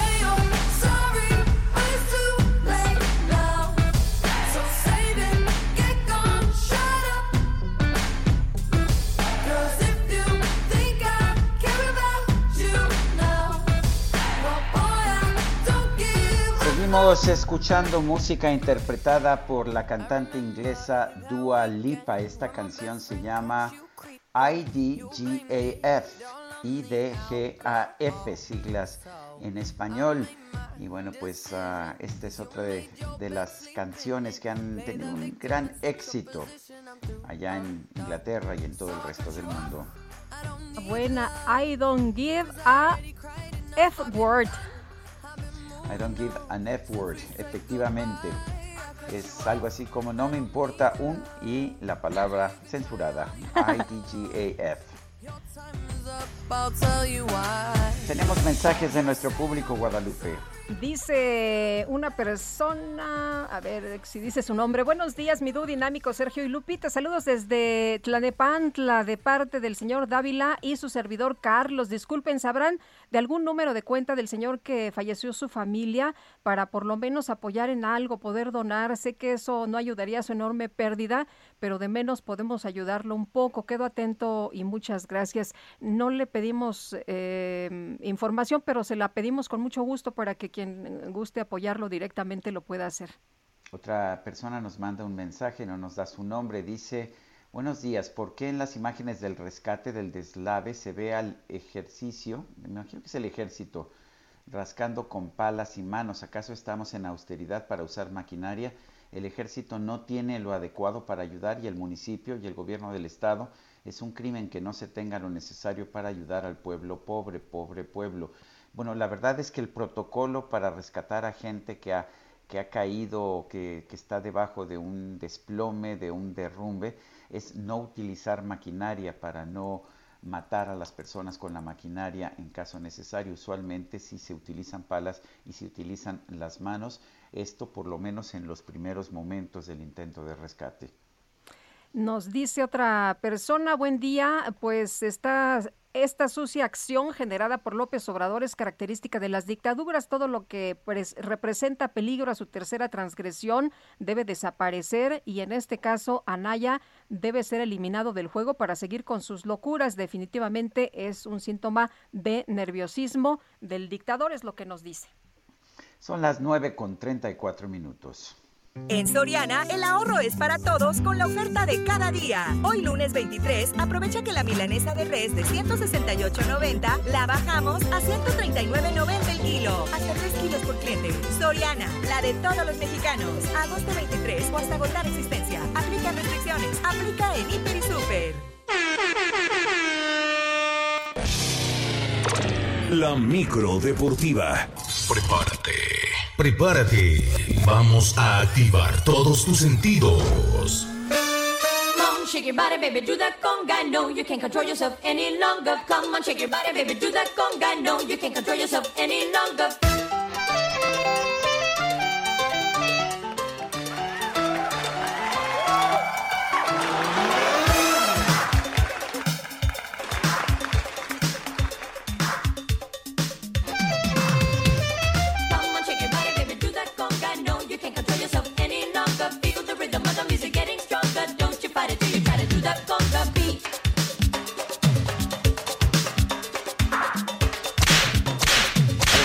¿Cómo Oye, la aquí ve están bailando, ¿eh? Aquí ya están bailando. Sí, claro que sí, hay que estar bailando porque estamos escuchando Conga de Gloria Estefan y de Miami Sound Machine, pero ya veo venir a la otra máquina, la, ¿cómo se llama? La microdeportiva Machine con Julio Romero. Adelante, Julio, buenos días. Muchas gracias, Sergio Lupita, amigos del auditorio, muy buenos días. Qué gusto saludarles. Efectivamente, bailando, porque si no, si no se nos duerme el conductor y el cacharpo. Entonces, vamos a bailar y a aventar lámina informativa. Se fueron ya seis jornadas del torneo Grita México del fútbol mexicano y con ella también un tercio de la campaña regular. Y estos son los resultados completos. El equipo de Tigres venció 3 por 0 a Mazatlán. Atlas y Toluca empataron sin goles. El equipo de León 1-1 con Santos Laguna. Cruz Azul empató sin goles con el San Luis. Mismo resultado entre Monterrey y Chivas. No se hicieron daño. Extra, extra ganaron los Pumas su primer juego de la campaña, se impusieron 2 por 0 a la Franja del Puebla el día de ayer en Ciudad Universitaria, que sigue sin gente. Bueno, con este resultado, pues Pumas, apenas repito, logra su primer triunfo de la campaña, resultado que en verdad es oxígeno puro, aseguró el técnico de Pumas, Andrés Lili.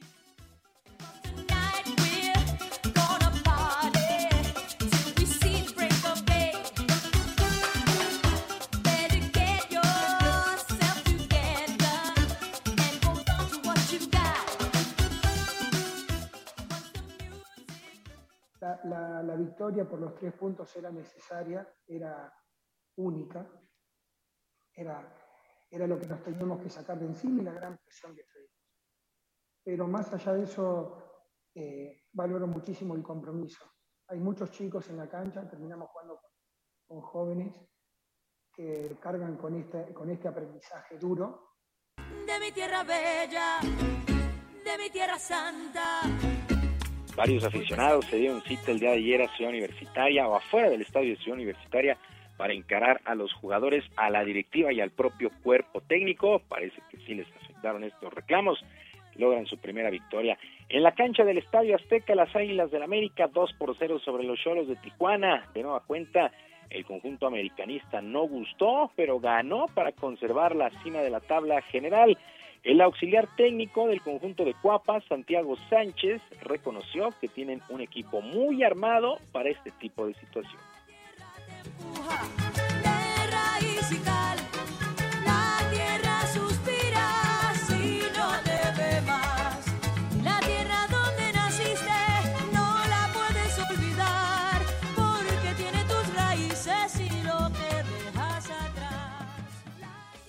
El equipo va demostrando cada uno de los partidos que, esta liga es una liga muy competitiva. Como vemos que todos los partidos son muy igualados.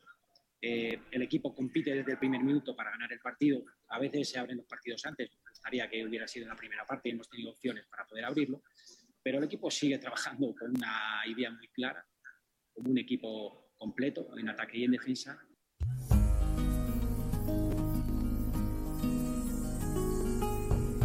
A la conferencia prensa se presentó el auxiliar a este Santiago Sánchez, ya que el técnico Santiago Solari presentó problemas de salud, una eh, inflamación en el oído y se le recomendó reposo. Por cierto, reapareció el ecuatoriano Renato Ibarra y anotó el gol para el conjunto del América. Hay que recordar que fue su reaparición luego de salir en meses anteriores de este club por violencia doméstica. Fue eh, bien recibido por la acción, incluso anotó.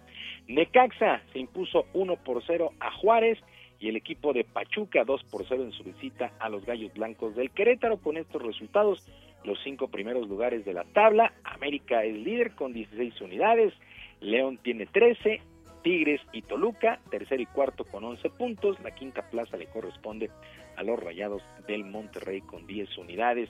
Y vaya lío que se armó en el fútbol de Francia en el duelo entre el Olympique de Marsella y el Niza, ya que pues hubo riña entre aficionados y jugadores del propio Niza.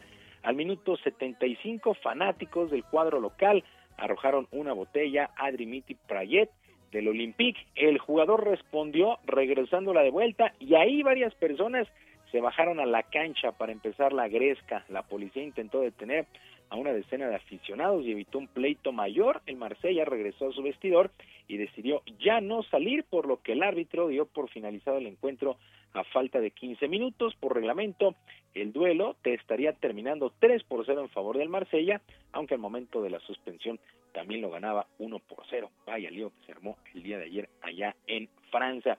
El alemán Alexander Zverev se impuso con parciales de 6-2 y 6-3 al ruso Andrei Rublev para adjudicarse el Masters 1000 de tenis de Cincinnati en una buena final que solamente duró una hora. Zverev necesitó de una hora para finiquitar este compromiso y con este resultado, por cierto, se sacudió una racha negativa de seis derrotas de manera consecutiva en este evento, el Masters 1000 de Cincinnati. Ya entramos, entramos prácticamente a la recta final de la campaña en la ATP.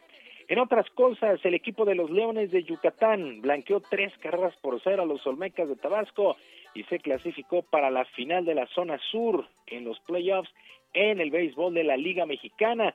Mientras tanto, el Águila de Veracruz evitó la barrida, blanqueó 3 por 0 a los Diablos Rojos del México. Los Diablos todavía tienen ventaja de tres juegos a uno en estos compromisos, que son a ganar cuatro posibles siete duelos. En la zona norte, los Toros de Tijuana ya avanzaron a la final, vencieron 10 carreras por tres a los Acereros de Monclova. Se va el campeón, el campeón ya eliminado los Acereros de Monclova, mientras que los Rieleros de Aguascalientes siguen dando la pelea, vencieron 9 por 6 a los Mariachis de Guadalajara. El equipo de Mariachis todavía tiene ventaja de tres juegos a dos en el compromiso. Hoy un solo duelo, el de los Diablos Rojos y el Águila de Veracruz, debido a que el viernes no se pudo jugar debido a la lluvia. Y el venezolano Miguel Cabrera se convirtió en el jugador número 28 en la historia del béisbol de las grandes ligas al entrar al club de los 500 cuadrangulares en su carrera. El jugador de los Tigres de Detroit se volvió la barda en la victoria de su equipo 5 por 3 sobre los Azulejos de Toronto. El batazo llegó sobre los lanzamientos de Steven Matz y es el primero desde el 2015 que entra a este club de los 500 cuadrangulares. El último había sido el dominicano David Ortiz. Así es que Miguel Cabrera, una gran, gran carrera allá en el béisbol de la Gran Carpa. Sergio Lupita, amigos del auditorio, la información deportiva este lunes. Yo les recuerdo nuestras vías de comunicación en Twitter. Estoy en arroba jromerohb, en arroba jromerohb, además de nuestro canal de YouTube, Barrio Deportivo, Barrio Deportivo en YouTube, todos los días a las 5 de la tarde, con mucha, mucha diversión y por supuesto la mejor información. Yo les deseo una extraordinaria semana y como siempre les dejo un abrazo a la distancia. Muchas gracias, Julio Romero. Bonita semana para todos.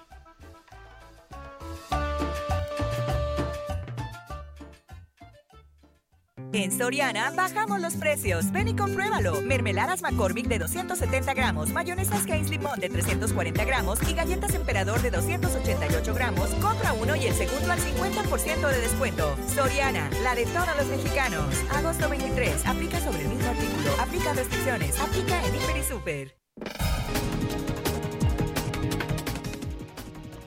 Son las 9 de la mañana con 44 minutos y es momento de ir a un resumen de la información más importante. Sobre la denuncia que presentarán los dirigentes del PAN, el PRI y el PRD ante la Organización de Estados Americanos para denunciar la intromisión del crimen organizado en el proceso electoral, el presidente López Obrador dijo que las puertas del país están abiertas para recibir a los observadores. Pues si la OEA este, lo decide, que vengan, están las puertas abiertas del país, no tenemos nada que ocultar, que no se confunda, son otros tiempos. Nosotros no establecemos relaciones de complicidad ni con la delincuencia organizada ni con la delincuencia de cuello blanco. La Fiscalía General de la República judicializó una carpeta de investigación contra Peter Bauer Mengelberg López, cuñado del magistrado José Luis Vargas Valdés, expresidente del Tribunal Electoral del Poder Judicial de la Federación, por su presunta responsabilidad en el delito de defraudación fiscal equiparada.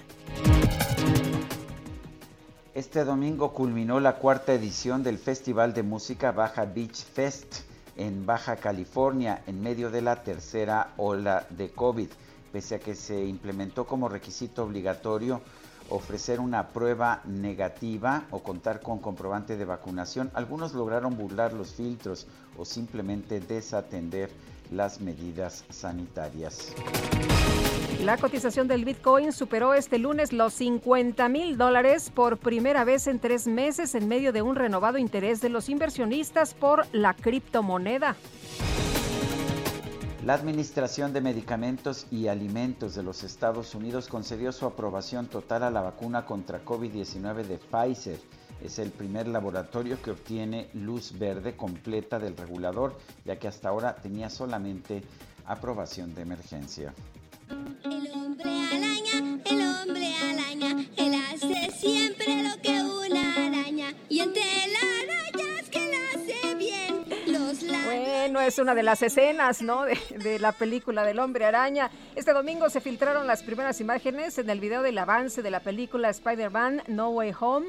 Sin importar que el contenido tuviera partes aún sin editar, el tráiler mostró escenas que alimentan aún más los rumores sobre el tan esperado multiverso del arácnido, donde principalmente se espera la presencia de otros, de mm, Peter Parker, de Toy Maguire y Andrew Garfield.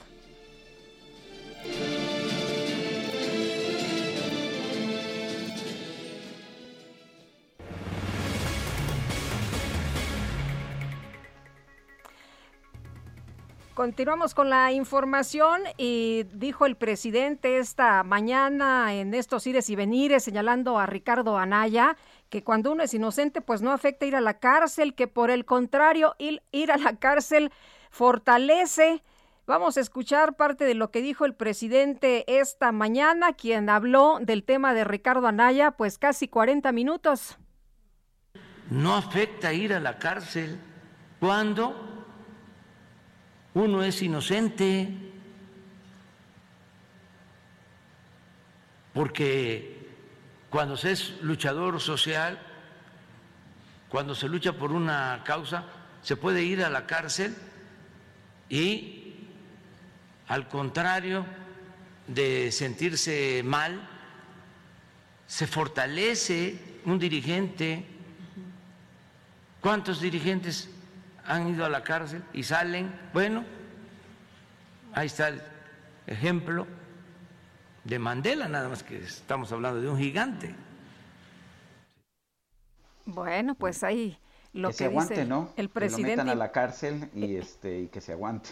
Imagínate nada más si sales 30 años, años después más, bien fortalecido, ¿no? Hay quien está señalando ya en redes sociales que en el caso de Rosario Robles, pues ya lleva dos años de fortalecimiento y hay quienes dicen que pues quiere crear sus cárceles del bienestar.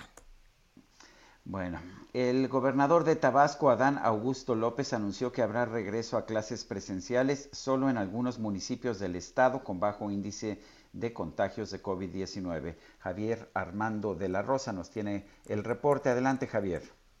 Así es, mi estimado Sergio, como tú ya lo mencionas, este, precisamente el día sábado por la mañana, el gobernador del estado de Tabasco, pues en un evento ya eh, dio eh, lo, que podría ser un poco de luz sobre el regreso a clases presenciales en el estado de Tabasco, que mucho se había hablado que íbamos a regresar o no íbamos a regresar. Sin embargo, pues bueno, pues el mandatario dijo que íbamos a regresar prácticamente, pero no en todos los municipios, y es que de acuerdo a lo mencionado por Adán Augusto López Hernández, el próximo ciclo escolar del 2021 al 2022 iniciará el próximo 30 de agosto, pero solo en siete de los 17 municipios del estado de Tabasco es donde se volverán a clases de manera presencial. Los municipios donde sí se va a regresar a clases presencial será el municipio de Balancán, Emiliano Zapata, Jonutua, Jalapa, Tacotalpa, eh, gradualmente también de los municipios de Teapa y Centla. El resto de los municipios pues tendrán que volver a clases en línea, incluyendo al municipio de Centro, la capital tabasqueña, también tendrán que regresar en línea. Esto debido a que de acuerdo al reporte del mandatario estatal, en estos municipios pues bueno, pues hay una baja incidencia de COVID y en el resto hay demasiados contagios de COVID-19. Además, también señaló el mandatario que ya están en pláticas con 300 escuelas privadas para eh, saber cuáles son sus protocolos de regreso a clases presenciales y pues bueno, pues esto lo dijo el sábado por la mañana en un evento que tuvo con el magisterio tabasqueño. Este es el reporte. Bueno, pues muchas gracias Javier Armando de la Rosa. Gracias, al pendiente. Y tenemos, tenemos ya esta mañana a la soprano Nivia Muré, que ha triunfado en España y regresa, regresa ni más ni menos que al Palacio de Bellas Artes con una gala de música mexicana. Nivia, muchas gracias por platicar con nosotros esta mañana. Muy buenos días. Muy buenos días, Lucía. A ti y a tu público, gracias por la invitación. Eh, Enidia, cuéntenos acerca de esta gala de música mexicana. ¿Qué vamos a poder presenciar? Claro, Sergio. Mira, eh, es una gala de ópera mexicana. Se está rescatando muchas de las obras que escribieron compositores en el siglo pasado. Eh, se ha hecho una selección muy linda de, óperas como Hildegonda de Melesio Morales, que fue de los grandes compositores que se reconocieron en Italia y en España con sus obras. Eh, son áreas que en algunos casos están escritas en nuestro idioma, en español, y otras en, italiano. Es con, una, con la orquesta y con el coro del Teatro de Bellas Artes. Y eh, tengo también colegas mexicanos invitados que vamos a estar ahí eh, gracias a la Compañía Nacional de Ópera, que es quien, quien nos hizo la invitación la iniciativa de, de, organizar este gran evento, dado pues el marco del, de las, del mes patrio, ¿verdad? Eh, cuéntanos qué significa para ti regresar, pero aparte después de triunfar, llegas al Palacio de Bellas Artes, regresar al Palacio además en unas circunstancias bien complejas que hemos tenido y bueno, pues eh, ahora en un momento muy diferente, ¿no? Completamente, mira, para mí es absolutamente significativo, había estado prácticamente parado, año y medio más o menos.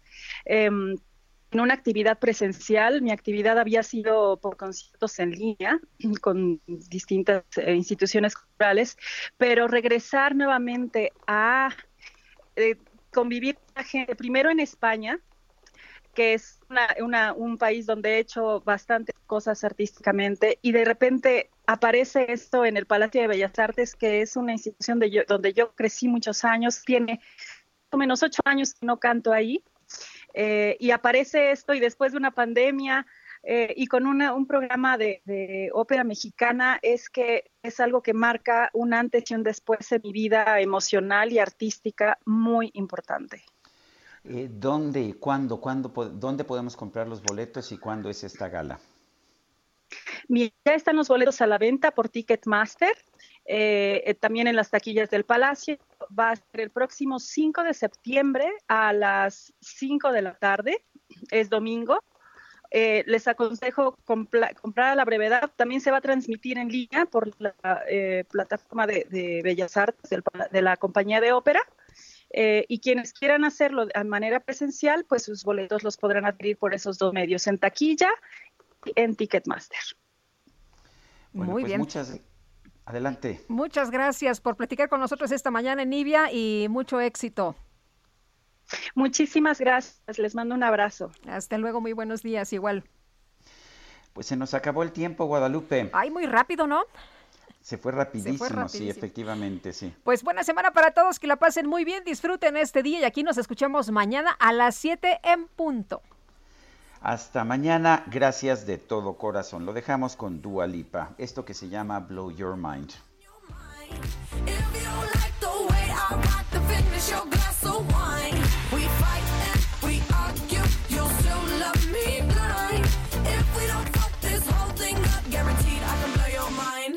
And tonight I'm alive in a dollar sign, guaranteed I can blow your mind. And tonight I'm alive in a dollar sign, guaranteed I can blow your mind.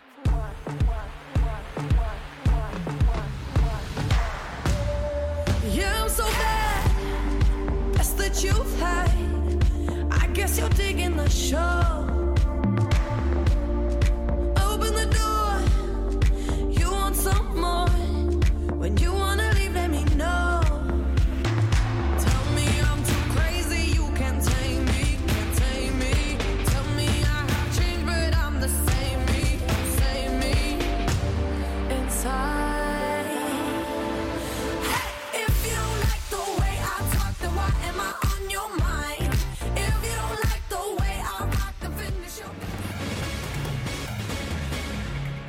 Heraldo Media Group presentó Sergio Sarmiento y Lupita Juárez por El Heraldo Radio.